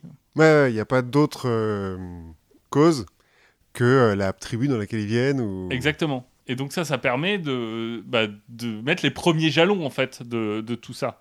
C'est un peu le, le code de l'indigénat euh, dont on avait parlé en Afrique euh, française. Oui. C'est le même genre de. de- C'est le, même genre de choses. Sauf que là, tu as vraiment des, des tribus et tu vas avoir un, un moment quand même 3,5 millions de personnes qui sont concernées par ces tribus criminelles. Mhm. Et c'est des choses qui ont, euh, en fait, qui ont plus vraiment de base légale aujourd'hui, Mhm. dans l'Inde de 2020, mais qui ont toujours une petite trace culturelle. Et euh, où il y a toujours du racisme, il y a toujours euh, des tribus qui sont euh, considérées comme inférieures, notamment à cause de, de- de cet acte-là. Mhm. Et donc on se dit, bah, finalement, les thugs, c'est une bonne excuse pour... euh, Pour être raciste et pour Exactement. exploiter une population, quoi. Ou, Exact. ou l'empêcher de participer à, à la vie du pays, quoi. Exactement. Donc ça, c'est vraiment une thèse selon laquelle on dit, bon, bah, les thugs n'ont pas existé et c'est juste un, un bouc émissaire qu'on a fabriqué. T'as des gens qui vont dire, on peut pas tout à fait dire ça. En fait, peut-être qu'il y a des thugs ou des gens qui ressemblent à ce qu'on décrit comme les thugs qui ont existé, mais en fait, c'est une euh, création anglaise. Mhm. Ou en tout cas, c'est une création de la colonisation. Là, c'est un- une conséquence de. Exactement. Parce que, en fait, dans le contexte de la colonisation, ce qui se passe aussi, c'est que avant la colonisation de l'Inde par la, la Compagnie des Indes et ensuite par l'E- l'Empire britannique, t'es dans la fin de l'Empire moghol. Mhm. C'est-à-dire que t'as eu un gros empire euh, très centralisé, et en fait, cet empire, il est un peu en train de tomber en miettes, et donc t'as des guerres un peu partout entre des potentats locaux. Ce qui veut dire que, en fait, t'as beaucoup de soldats. Ouais. Et bah, quand la colonisation arrive, bah, ces soldats, ils ont plus de boulot. Et on l'a vu, les soldats au chômage, Exact. ça fait Et- n'importe et- quoi. Et ben voilà. Et du coup, les soldats au chômage, tu peux te dire, bah, finalement, peut-être qu'il y a eu effectivement des bandes de pillards un peu, euh, disons, brutaux, Mhm. mais c'est sûrement une conséquence en fait de la colonisation britannique. Et tu as une, une autre thèse que j'ai bien aimée, j'ai j'ai lu un article là-dessus, qui va taper un peu plus euh, du côté psychologique Mhm. qui te dit qu'en fait, bah, les Anglais, c'est un moment où ils vont passer un peu de, de ce côté euh, marionnettiste, euh, on, on joue euh, à travers des gouverneurs fantoches, on s'intéresse pas aux détails. Et là, bah, on leur dit, bah si maintenant, maintenant mon gars, t'es administrateur du coin, bah tu dois tout savoir de ce qui se passe. Ouais. Donc tu vas aller dans la jungle. Et la jungle, c'est pas très cool. la jungle, euh, il y a des animaux, il y a des gens qui sont hostiles, enfin... Ouais, puis la nature veut te tuer, quoi. Eh, exact- exactement. Et en fait, ils sont confrontés à des gens qui comprennent pas. Mhm. Parce qu'ils ont appris un petit peu quelques rudiments d'hindou ou de bengali ou de. Mais en fait, euh, t'as tellement de tribus, de dialectes, euh, tout ça à ce moment-là en Inde tu se retrouvent face à des gens qui sont un peu parano quoi. Et finalement, cette histoire de thug, est-ce qu'elle prendrait pas aussi? Parce qu'en fait, le thug, c'est un peu le, le monstre qui se cache dans le noir, quoi. Oui, et qui comprennent pas parce que pour eux, c'est des aliens presque. Enfin, Oui, et que c'est une, une bonne façon, en fait, de finalement de mettre un nom sur tous ces dangers mhm. qui se représentent pas forcément toujours concrètement. Ils savent que c'est dangereux ils- et finalement d'avoir une sorte de bouc émissaire, c'est un truc qui est rassurant hein, parce que tu peux te dire bon bah ok on va monter une armée puis on va, on va leur botter le cul quoi. C'est Ouais, plus simple que juste l'immensité d'un pays euh, hyper divers. Ouais, et euh, puis de se mettre en face du fait qu'on est des colonisateurs, c'est-à-dire des envahisseurs, et que en fait les gens ils sont pas contents de nous voir, Bah oui c'est ça. et que euh, la civilisation qu'on amène, ils s'en foutent. à travers ces, ces différents courants, ce qu'on voit, c'est que au niveau des historiens, tu as une sorte de querelle entre les orthodoxes, on va Mhm. appeler, euh, du 19e siècle, qui se base vraiment sur les Anglais, les révisionnistes, euh, au sens euh, vraiment euh, littéral du terme, après 1950, et bah maintenant, du coup, tu as un courant post-révisionniste qui est, qui est en train d'émerger et qui essaye de faire un peu la synthèse de tout ça. Moi, j'ai lu un, un article assez intéressant qui date, je sais plus, 2019 ou 2020, et qui dit alors, certes, la majorité de ce qu'on connaît, c'est de la littérature britannique, mais quand même, on a quelques indices. Mhm. Notamment, il y a un, un écrit qui s'appelle le Upadesamala, qui date du XIIe siècle, et dans lequel on parle d'une euh, saccage d'une ville par des Tagavidya. Ok. Alors, taga, ça vient de tag, qui est la, la même racine que tug, Mhm. et ça veut dire en fait tromper. Et vidya, c'est le- l'adorateur ok. Donc les adorateurs du. de la tromperie. Ouais. Et Ça en fait un peu les satanistes, quoi. Ouais, mais en fait, ce que ça veut dire, c'est que tu as quand même un groupe de voleurs qui est lié par une certaine idée de spiritualité. Mhm. Après, euh, en fait, on va retrouver dans l'histoire de Jalaluddin Firaz Khilji, qui a été empereur en Moghol euh, de 1290 à 1296, et histoire qui est écrite par euh, Barani, donc au XIVe siècle. Mhm. Et là, on va raconter l'histoire d'un captif qui va permettre l'arrestation d'une fraternité de tueurs. Donc on se retrouve, en fait, c'est Confession d'un thug. Mhm. On parle de fraternité, c'est le mot qui est employé. Et donc, en fait, on se retrouve là encore dans l'idée d'un groupe organisé de tueurs, ou en tout cas de criminels, qui sont sur des liens qui sont très forts entre eux. Ouais, ouais, ouais. Oui, parce que fraternité, à moins que ce soit une famille, c'est possible. Mais sinon, euh, quand on parle de fraternité, c'est pas forcément un culte, mais euh, il y a quand même une, une idée d'idéaux communs, euh, Oui, de, C'est ça. de connexion spirituelle presque. Ensuite, on voit aussi que le dernier des grands Moghols, qui s'appelle Abu Muzaffar Muhyiddin Muhammad Aurangzeb Alangir, Je crois qu'on en a parlé un petit peu d'Aurangzeb. C'est donc euh, Aurangzeb, oui. comme ça qu'on qu'on l'appelle. C'est le dernier des grands Moghols, 1658-1707. Et lui, il va donner des ordres qu'il va envoyer un peu partout et qui font partie du code pénal moghol. Et notamment, on a la dixième loi qui dit que un étrangleur dont le crime est légalement prouvé doit être châtié et enfermé jusqu'à son repentir. Si son crime est habituel, alors il doit être exécuté. Hmm. Ce qui veut dire que à cette époque-là, déjà, il y a une histoire de. Il doit y avoir des gens qui sont habitués à l'étranglement. Ouais. Puis pour que ce soit euh, spécifiquement mentionné, c'est qu'il doit y avoir un truc. Bon, c'est des indices. Ça veut pas dire que ces groupes qui sont mentionnés sont les mêmes à chaque fois. hein. Ouais, ouais. Mais ce que ça veut dire, c'est que globalement, il y a quand même des doutes. On se doute qu'il a dû exister des groupes qui sont plutôt anciens, organisés, avec un lien type société secrète d'étrangleurs. La seule chose sur laquelle on n'a aucun indice, c'est la question de la religion. Ouais, est-ce que c'est vraiment des adorateurs de Kali Oui, ou- exactement. Ça, on a, il y a aucune mention de ça avant les Anglais, avec euh, toutes les incohérences dont on a vu, et parfois même les Anglais parlent pas du tout de religion Mhm. quand ils parlent des, des thugs, qui parlent plutôt bah, de, en fait, de superstition. Mhm. Tu vois, un peu comme euh, des voleurs qui se rassurent en se disant euh, bon bah j'ai le saint patron des voleurs qui est avec moi quoi. Ouais, c'est les pirates euh, qui sont là. David Jones est avec moi. Oui, c'est ça. Pour conclure, en gros, les thugs, on n'en sait rien. Hmm. on se dit sûrement qu'il y a des groupes qui ont existé. Mhm. Enfin, moi, je, à la lecture de, de tous ces trucs, je suis à peu près persuadé qu'il y a eu des groupes assez organisés qui ont existé et qui étaient plutôt basés sur l'étranglement, je pense, plutôt pour des raisons pratiques. Oui, parce que ça coûte pas cher un foulard. Ouais, ça coûte pas cher, ça fait pas de bruit, ça donne pas la- l'alarme, on le remarque pas sur toi par rapport à une lance. Donc euh, je pense que des groupes comme ça ont dû exister. Maintenant, alors je, je pense pas qu'on puisse remettre en doute l'histoire de Kali, hein, ça ça me paraît assez... Oui, non, ça, ouais, s'il te plaît. Mais après l'histoire de descendance mythologique, ça me paraît euh, un peu tiré par les cheveux. Ouais, mais bon, des groupes qui se revendiquent d'une religion euh, pour commettre des crimes plus ou moins à la vue et la su de tous, il n'y a pas qu'en Inde, quoi. Oui, alors, qui se revendiquent. Après, dans la présentation qu'en font les Britanniques, c'est vraiment des ouais, le groupes. côté société secrète. Ouais, et puis, des, et puis des groupes qui sont euh, un peu euh, aveuglés. On, on parle pas de cynisme chez les Britanniques. Tu vois, on dit pas, ah, ils se revendiquent de telle Mmh. religion, mais en fait, euh, c'est euh, juste une construction pour pouvoir avoir un pouvoir politique. Non, non, c'est euh, aveuglément, euh, on tue pour satisfaire des besoins religieux. Comme les inquisiteurs, quoi, finalement. Oui. Ou euh, les chevaliers. Teutonique. Ouais, Teutoniques, c'est un peu différent parce qu'ils ont presque un pays, mais ceux qui sont basés à Malte, après, les chevaliers de Saint-Jean de Jérusalem qui font de la piraterie dans la Méditerranée orientale, ils sont là, genre, ouais, ouais, c'est pour Dieu et tout. Bon, enfin, c'est des pirates, quoi. Donc voilà, on n'est pas beaucoup plus avancé sur les thugs. non, ni sur 50 Cent, hein, quand même. je- ni, ni sur 50 Cent, euh, mais on peut croire la version de Spielberg. Oui, bah, je pense que de tout cela, c'est quand même celui qui a le plus de le- donc Exactement, le mieux renseigné. le mieux renseigné.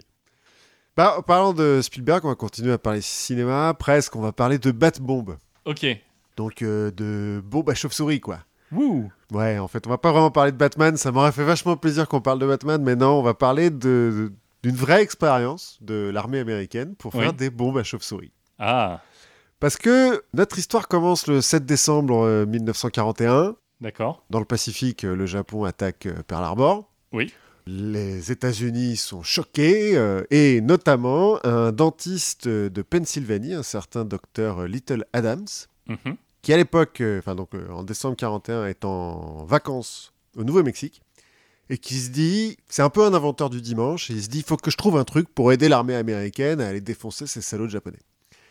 Et quelques jours avant, il a visité les grottes de Carlsbad, Alors, juste, salaud japonais, c'est dans sa bouche à lui. Hein. C'est Oui, pas pas du tout l'opinion de... de la confiture. de la confiture qui adore les sushis.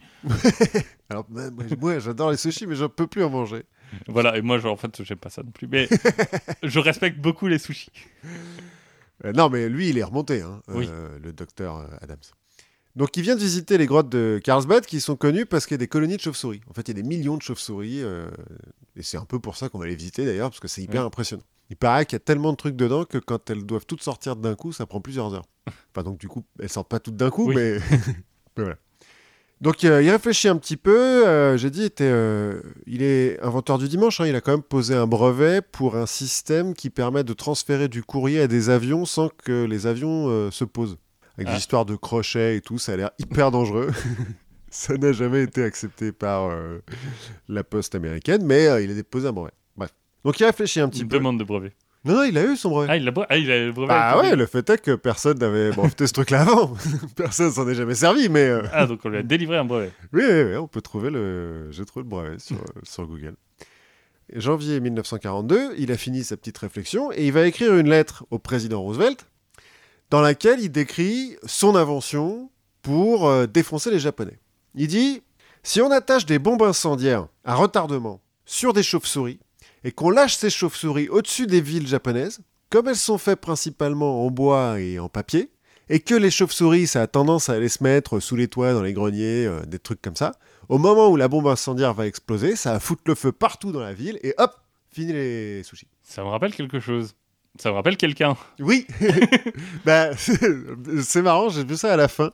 Sur la page Wikipédia de la Bad Bombe, dans les Référence voir, pour les voir aussi, aussi. il y a Saint Olga qui utilise les pigeons pour faire à peu près la même chose.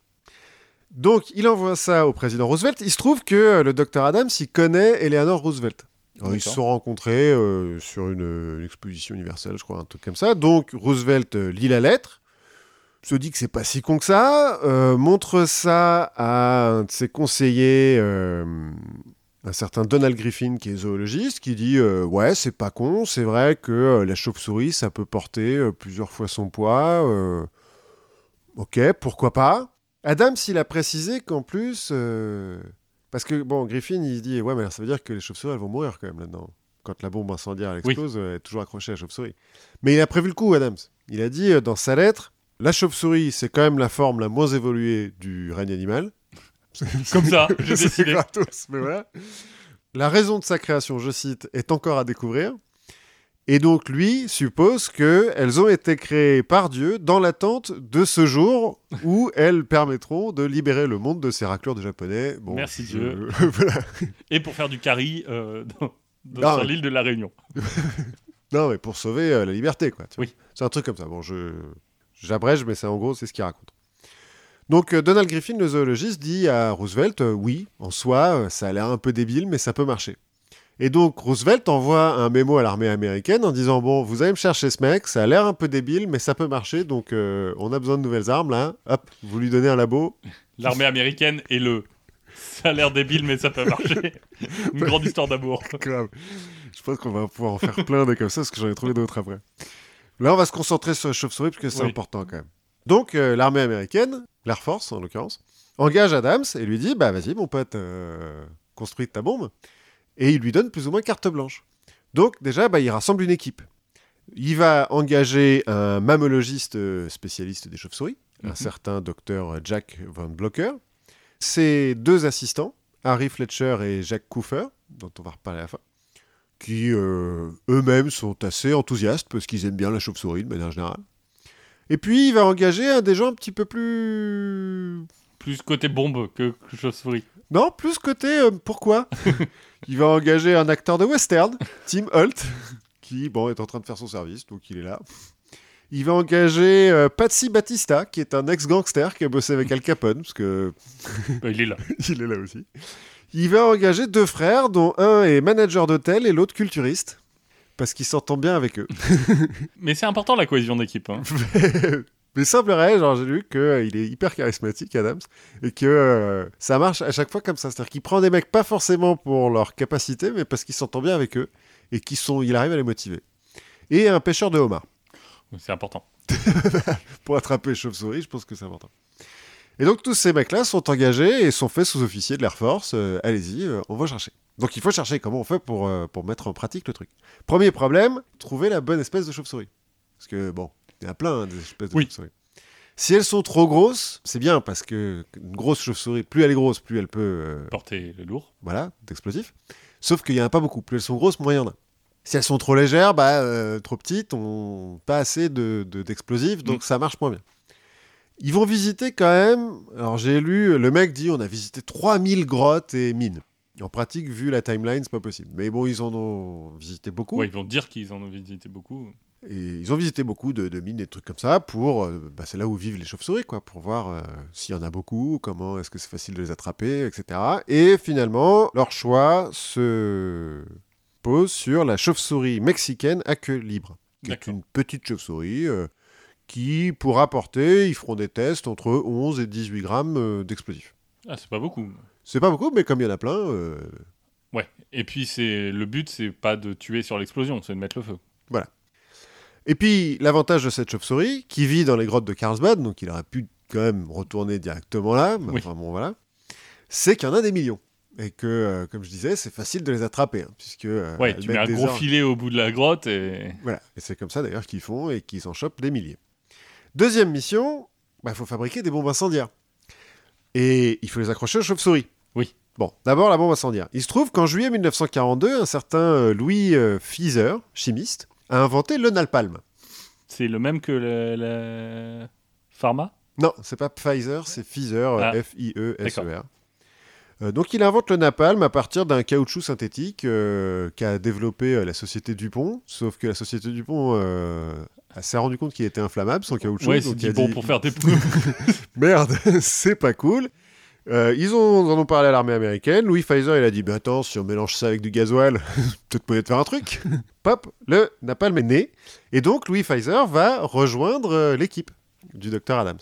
Pfizer, là, il va manquer d'avoir le prix Nobel, hein, quand même. C'est le mec qui a découvert la vitamine K. euh, D'accord. enfin, c'est genre un gros scientifique, Oui. quoi. Mais sauf que là, c'est la guerre, donc euh, il, veut, il veut participer. Ouais, et puis Nobel a découvert la dynamite. Hein, quand même. Oui, cela dit. ok, on va foutre du napalm dans les bombes, c'est cool. Ensuite, il faut attacher les bombes aux chauves-souris. Alors d'abord, ils essayent de les coudre euh, avec du... du fil, quoi. Ouais. Comme si tu refermes une, une plaie. Sauf que c'est long. Oui, si tu dois faire ça sur des millions de... De chauves-souris, c'est relou, c'est long. Ensuite, ils essaient d'attacher ça avec des épingles à nourrice, genre. Bon, déjà, c'est toujours un peu long, et puis euh, ils ont tendance à déchirer en fait le- la peau de la chauve-souris, parce que c'est Ouais. pas très gros, hein, une chauve-souris du Mexique, machin, c'est gros comme une souris.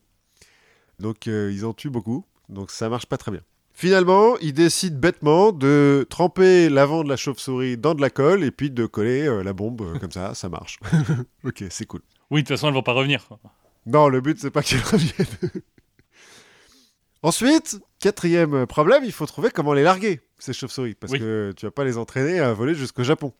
Donc, ils construisent une bombe, enfin, un, un container qui a la forme d'une bombe, parce qu'il va être Oui. lâché d'un d'un bombardier, qui fait euh, 1m50 de long, en gros, dans lequel il y a 26 plateaux qui sont superposés en carton, qui contiennent chacun 40 compartiments à chauves-souris. Donc, dans chaque bombe, il y a 1040 chauves-souris. D'accord. 26 x 40. Et en gros, la bombe, elle est larguée par un, un bombardier. Elle ouvre un parachute. Elle, euh, Elle s'ouvre. elle s'ouvre. Les chauves-souris euh, s'envolent et puis descendent vers la ville euh, qui est visée. Sauf que pour que les chauves-souris, elles fassent pas n'importe quoi pendant qu'elles sont dans la bombe et qu'elles fassent détachent leur, euh, leur bombe incendiaire, voire qu'elles crament l'avion, euh, voilà, il faut qu'elles se tiennent bien. Et donc on va les mettre euh, dans le froid parce que les chauves-souris, ça hiberne. Et quand ça hiberne, ça bouge pas.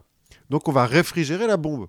Sauf qu'il faut trouver la bonne température parce que quand la, la bombe s'ouvre, si la chauve-souris se tombe. réveille pas, c'est ce qui arrive au début, c'est que les chauves-souris tombent comme des pierres et puis bon, bah voilà, ça sert à rien. Donc euh, il faut plusieurs essais puis ils trouvent la bonne température, ok, ça marche. Il faut trouver le bon poids. Euh, donc j'ai dit, c'est aux alentours de 15 grammes Oui. de napalm. Parce que s'il y en a trop, bah pareil, la chauve-souris elle tombe. Et s'il y en a pas assez, bah, elle se barre en fait. Parce que euh, elle est légère et donc euh, elle a aucune raison de descendre. Ils en ont perdu pas mal comme ça. Alors au début, ils font ça avec des fausses bombes hein, quand même. Ils Oui. vont pas foutre le feu n'importe où, mais. Et puis, une fois qu'ils ont réglé tous ces problèmes-là, bah, ils essayent avec. euh, ils commencent à coller des vraies bombes euh, au napalm pour faire des tests euh, grandeur nature dans le désert euh, Oui. aux États-Unis. Il se trouve qu'en mai 43, pendant qu'ils sont en train de préparer un test, il y en a six qui s'échappent des chauves-souris qui rentrent dans un entrepôt dans lequel euh, il y a un réservoir de kérosène. Merde. la, la base crame, enfin l'entrepôt, une partie de la base crame, notamment la voiture d'un général qui le prend un peu mal. C'est quoi, c'est quoi ce bordel Qu'est-ce que c'est que ce bordel? Non mais c'est chauve-souris, C'est monsieur. notre arme secrète. C'est notre trame secrète, euh, ça a pas marché. Il y a Michel qui a oublié de fermer la fenêtre, euh, comprenez. Bon. Donc ils se font virer de l'Air Force, qui dit euh, Bon, faites chier, hein, on vous a construit une base juste pour vous, vous la cramez, donc allez hop, dégagez. En août 43, c'est la marine qui récupère le projet et qui va le nommer le projet X-Ray. Parce qu'on va faire avec des raies manta. je, je sais pas trop pourquoi. Mais si, parce que les chauves-souris, tu vois, elles utilisent des ultrasons, donc Ah c'est un petit peu comme des rayons X, quoi. Sûrement. Ça, ça doit être ça. Donc, ils récupèrent le projet et euh, cette fois-ci, ils font un vrai test grandeur nature sur un faux village japonais qui a été créé dans l'Utah, dans le désert, euh, pour tester le machin. Et ça marche. Ils lâchent une bombe et tout, et les mecs, après, ils font des calculs. Ils font, euh, en gros, par rapport à une bombe incendiaire normale qui allume entre 2 à 400 euh, feux sur la cible, là, on peut allumer entre 3500 et 4500 feux. Départ de feu, quoi. Oui. Donc, euh, bah ouais, ça marche. Pour cramer une ville euh, qui est fabriquée en bois comme les villes euh, japonaises à l'époque, c'est super. Ouais. Donc là, Adams, il se dit, euh, nickel, c'est bon, j'ai gagné. Et donc en 44, il va à Washington DC pour présenter son rapport et puis pour dire qu'ils sont prêts à lancer la production industrielle de ce truc-là à mi-44 et puis qu'on va raser le Japon, ça va être super. Sauf que à Washington DC, bah euh, il y a un autre projet secret qui est en train de dire ouais c'est bon, on peut passer à la phase de- d'exploitation. Adams, quand il va rentrer, euh, il va dire à son équipe, les mecs sont complètement cons. hein. Ils sont là, ils essayent de faire péter des atomes. euh, pff, Alors qu'il suffit de la... Peut-être la- si on mettait les atomes sur des chauves-souris. ouais, à la limite. Mais là, les mecs, ils ont fumé. Hein. Ça marchera jamais. Bon, bah, euh, en fait, si, l'armée américaine décide de privilégier la bombe atomique et donc va abandonner le projet X-Ray malgré les 2 millions de dollars qui ont été investis quand même là-dedans. Ouais. hein, faire péter les chauves-souris. Ils vont pas abandonner le napalm, hein. Euh, non. ni le napalm sur le Japon. hein. Par exemple, euh, ils vont se dire que ça sert à rien de se faire chier à le mettre sur des chauves-souris, il suffit d'en balancer beaucoup. Bah oui. Le 9 mars 45, par exemple, il y a 279 B-29 qui vont larguer 1500 tonnes de napalm sur euh, Tokyo, Oui. Le bombardement de Tokyo. Et ça fait plus de morts que, 100 000 morts. que la bombe atomique, il me semble.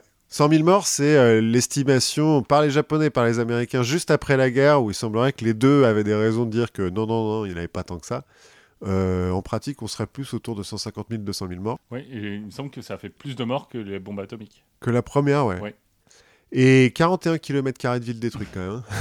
Et, et, et de ville de Tokyo. quoi. Oui, Tokyo, Enfin, la c'est capitale, dense, quoi. Ouais, ouais c'est pour ça, en fait, que les types, après, ils ont dit, mais attends, c'est pas possible, parce que 1 km à Tokyo, il y a déjà euh, 100 000 habitants. Là, il y a 41 km qui ont cramé au napalm. C'est dur de s'enfuir d'un incendie au napalm. Surtout qu'il y a du vent ce jour-là, donc ça fait un- une tempête de feu. Enfin, genre, c'est vénère ce qui se passe, quoi. Donc, crime de guerre. Oui. Et donc, euh, toute cette histoire elle a été racontée. Bon, il y a des rapports hein, qui ont été déclassifiés. Adam s'y en a parlé, euh, Fizer un petit peu moins, parce que comme il est devenu un peu un scientifique Oui. euh, sérieux après. euh.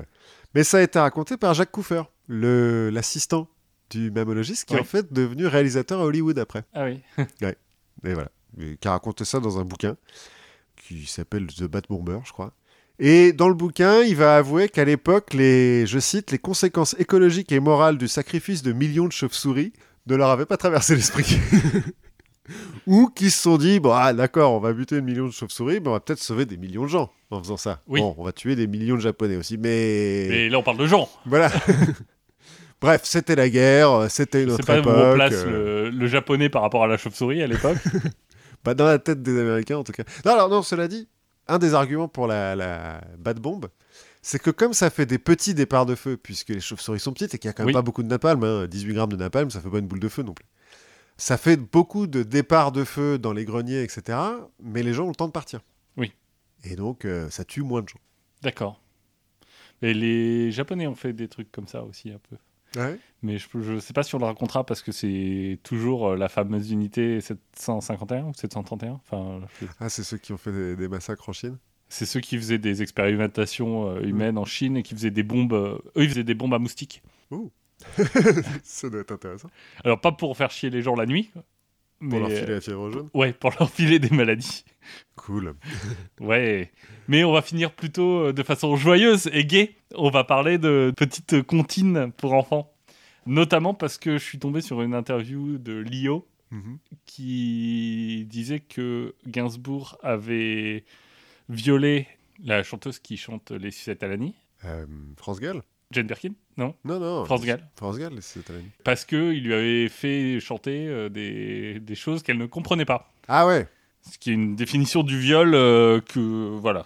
C'est un petit peu large. Je, je- il y a peut-être des choses à dire sur Gainsbourg, mais le- Oui. le- les sucettes à l'anis, je trouve que c'est la meilleure blague qu'il ait jamais faite. Parce que personne s'en est rendu compte jusqu'à ce que ça soit diffusé à la radio et qu'il y ait des gens qui appellent la radio en disant mais ça va pas non? Eh ben, en fait, peut-être qu'il y a d'autres choses comme ça qu'on chante et dont on se euh, rend pas compte euh, tout à fait de la portée. Parce qu'il nous arrive de chanter donc, euh, avec les enfants des, des comptines euh, qui ont parfois plusieurs siècles hein, Mhm. et dont on mesure pas toujours, parce qu'on les connaît pas non plus toujours très bien, un peu le, le- la portée. Et il y en a- qui sont pas si joyeuses que ça. Tu vois, il était un petit navire. Il était un petit navire. Par, ouais, voilà, par exemple. Bah, en gros, c'est l'histoire d'un bateau qui part euh, vers l'Espagne, il me semble. Et le voyage se passe pas très bien. Parce que euh, très vite, dans les strophes, bah, il y a plus de vivres. et quand il y a plus de vivres, qu'est-ce qu'on fait? Eh ben, on, on regarde autour de nous et on vote pour savoir qui est-ce qu'on va manger. et donc, on Mais se ça, dit, c'est les strophes qui ont été perdues euh, au cours de l'histoire. troisième ou quatrième strophe. Ouais, c'est ça, c'est que tu vas jamais jusqu'à. Exactement. Donc euh, là, cannibalisme. Et là, on choisit un mousse, un petit, le plus jeune. Et donc les strophes euh, continuent. hein. On cherche alors à quelle euh, sauce le pauvre enfant, enfant, enfant sera mangé. Euh, L'un voulait qu'on le mit à frire, l'autre à fricasser, ohé ohé. enfin voilà, c'est une chanson qui est pas si joyeuse que ça. Heureusement, elle finit bien, puisque notre mousse en question va prier la Vierge Mhm. qui va envoyer des poissons qui vont sauter sur le bateau et donc euh, il va- on va pouvoir manger les poissons et pas le mousse. c'est mieux. C'est la Vierge Noire, c'est euh, la protectrice des marins et tout. Ah, bah, je- À, à Rocamadour, qui est quand même très très loin de la mer. Oui. Il y a une chapelle qui est dédiée à la Vierge Noire où euh, il y a plein de bateaux, Ah, euh, des ex-voto, des ex-votos. je crois que ça s'appelle. Enfin, c'est des, ouais. des choses qui sont euh, en remerciement.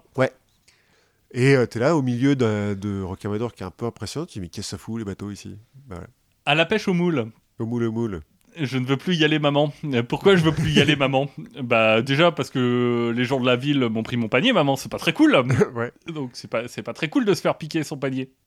Mais si on regarde un peu les, les strophes d'après, les gens de la ville, bon, ils vous font des compliments. Et puis bah quand ils vous tiennent, euh, ils vous font des petites caresses. Ils ont pas l'air très gentils, les gens de la ville. Et pourtant, euh, ça a l'air de se savoir. On comprend pas pourquoi la, la mère euh, y envoie sa fille. hein, parce que la fille lui a dit Mais toi aussi, t'y es allé, maman, et je suis là maintenant. Mhm. ah Oui. Voilà, donc euh, la pêche au moule, on n'est pas très loin de, des histoires de viol, hein, quand même. Est-ce que euh, les moules, euh, ce serait pas les coquillages dont on parle? Alors, je pense que ça reste les coquillages, mais je, je suis pas sûr que la moule est depuis, soit depuis très longtemps un- une comparaison sexuelle. Mais, Ah, bon. Mais, euh, en l'occurrence, le, juste le texte est suffisamment horrible, en fait, quand tu, quand tu le lis, tu dis, mais ah, En l'occurrence, c'est clair, on parle pas de coquillages. ouais, euh, maman, je veux plus aller me faire violer. oh, quand même, ma fille. euh, Quand même, attends. Je te trouve un peu prude. Au clair de la lune, là on est un peu moins horrible. hein. Au clair de la lune, mon ami Pierrot, donc en gros, il fait noir, j'ai un problème, j'ai plus de feu. Euh, je vais chez mon voisin qui me dit euh, Bon, moi j'en ai pas non plus, va chez la voisine. En gros, l'histoire euh, classique, hein, Oui. assez classique. On pourrait faire ça avec du sel, avec des œufs, je sais pas quoi. Sauf que bah, là, on parle de feu. Et quand on dit euh, ma chandelle est morte, je n'ai plus de feu, Mhm. ça commence à être euh, un petit peu sous-entendu. Est-ce qu'on parlerait pas de libido là un peu? Ah. Hein? Et euh, quand on dit va chez la voisine, je crois qu'elle y est car dans sa cuisine on bat le briquet, Ouais. là on se dit ah ok le briquet ça va faire du feu, c'est cool. Ouais. Sauf que au XVIIIe siècle, battre le briquet en fait ça veut dire baiser. Et bah, quand on va chez la voisine, euh, on cherche à la plume, on cherche à le feu, et puis euh, la porte se ferme pudiquement, et on sait pas trop ce qui se passe hein, après chez la voisine. Ouais, d'accord. On a plus besoin de feu, quoi. Le- le- Enfin, on n'a pas besoin de lumière, en tout cas. Ex- Exactement, on n'a plus besoin de lumière, le feu a été euh, Rallumé. ra- rallumé, tout va très bien. Voilà, au clair de la lune, un petit peu tendancieux quand même. Un petit peu, ouais. Ça fait un peu. euh, c'est quoi cette chanson euh, Il y a toujours de la place pour trois. euh, Daniela? Ouais. Il y a un peu de ça. À la Claire Fontaine. Alors là, on va être un peu déçu parce que ça parle pas directement de Femme Fontaine. Mais on parle quand même, si tu lis les paroles, d'une femme, a priori, qui rentre euh, de. On sait pas trop d'où, d'une fête et tout ça, qui croise la fontaine, euh, qui s'y baigne, mais en fait qui est triste. mhm. Elle est très triste. Et pourquoi elle est triste? Parce que elle a perdu un ami, son ami Pierre, dans la chanson, à cause, et là je cite, d'un bouton de rose qu'elle lui a refusé. Ouais. Et là, on est quand même pas très loin de parler de sexe oral quand même. Oui. Effectivement. Voilà, donc la Claire Fontaine, ça reste dans ces euh, comptines qui ont finalement pas mal d'allusions sexuelles. Donc là, on a vu des trucs horribles, on a vu des, des allusions sexuelles. On a aussi des comptines qui ont été créées de façon euh, à but de propagande, de façon politique. La plus célèbre parmi celles-là, c'est Il pleut, il pleut bergère. Peu, peu, merde. Il pleut et pleut bergère entre tes blancs moutons. En gros, c'est l'histoire d'une bergère. Il y a l'orage qui gronde. Ben, il faut qu'elle euh, rameuse son troupeau qu'elle les ramène à l'abri. Donc ça, ça a été écrit en 1780 Ouais. pour un opéra comique. Et cette chanson, elle aurait été chantée pendant la prise de la Bastille. Ah ouais? Et pourquoi? Ben en fait, la bergère, ce serait Marie-Antoinette. Ah, le fait... ouais, parce qu'elle s'amusait à jouer à la bergère. euh, Exactement. Dans le hameau de la Reine, donc au Trianon, à Versailles, elle avait une petite ferme euh, dans laquelle elle jouait à la bergère. Et donc, la bergère, c'est Marie-Antoinette. L'orage, bah, C'est le peuple en colère. C'est le peuple en colère. Et donc, cette chanson, en fait, c'est un peu une, une chanson de, de propagande euh, anti-royaliste. Ah, en tout cas, anti-Marie-Antoinette. Mais est-ce qu'elle a été écrite pour ça ou est-ce qu'elle a été récupérée comme. euh, comme Alors, c'est dur à dire, mais elle a été quand même écrite en 1780, donc euh, Oui, à l'époque où Marie-Antoinette est déjà pas. Oui. euh, pas très aimée. Non. Et, et surtout, elle est vivante et elle est pas très aimée. Donc ça, c'est les chansons politiques. Et puis après, tu as des chansons qui mêlent un peu la politique et la grivoiserie. Tout ce qu'on aime, quoi, la Gaule, finalement. Voilà, alors une, une chanson que je connaissais pas très bien, mais euh, qui apparemment est connue, qui s'appelle Nous n'irons plus au bois. Oui, si, ça me dit quelque chose. Je connaîtrais pas l'air, mais en fait, depuis tout à l'heure, j'ai l'impression qu'elles ont toutes le même air. je suis là, là, là, la première, je l'ai j'ai fredonné, puis après, je suis mais attends, mais c'est pareil, là ou... quoi? Et donc, Nous n'irons plus au bois, en fait, ça n'a rien à voir avec des promenades champêtres. Pourquoi? Euh, bah, Nous n'irons plus au bois, les paroles, c'est Nous n'irons plus au bois, les lauriers sont coupés. Mhm. Qu'est-ce que c'est que ces lauriers? Bah, Les lauriers, sous Louis XIV, c'est un symbole que l'on accrochait au-dessus des portes des, et des fenêtres des maisons closes. Ah Et on est à un moment où Louis XIV, en 1684, décide de fermer les maisons closes. Aussi. Ah oui, c'est quand il a son virage euh, chrétien. euh, Il a son virage chrétien, plus euh, il y a des épidémies de maladies vénériennes partout dans Paris. donc il dit bon, on coupe les maisons closes. Et du coup, cette chanson va naître un peu en protestation. mhm. Notamment, tu vois, tu as des paroles qui sont presque, euh, tu vois, euh, véhémentes, où on dit euh, les laisserons-nous couper? Non, chacune à son tour ira les ramasser. Mhm. Donc on va se battre pour défendre nos bordels. Logique. On finit quand même par dire euh, sauter, danser, embrasser qui vous voudrez.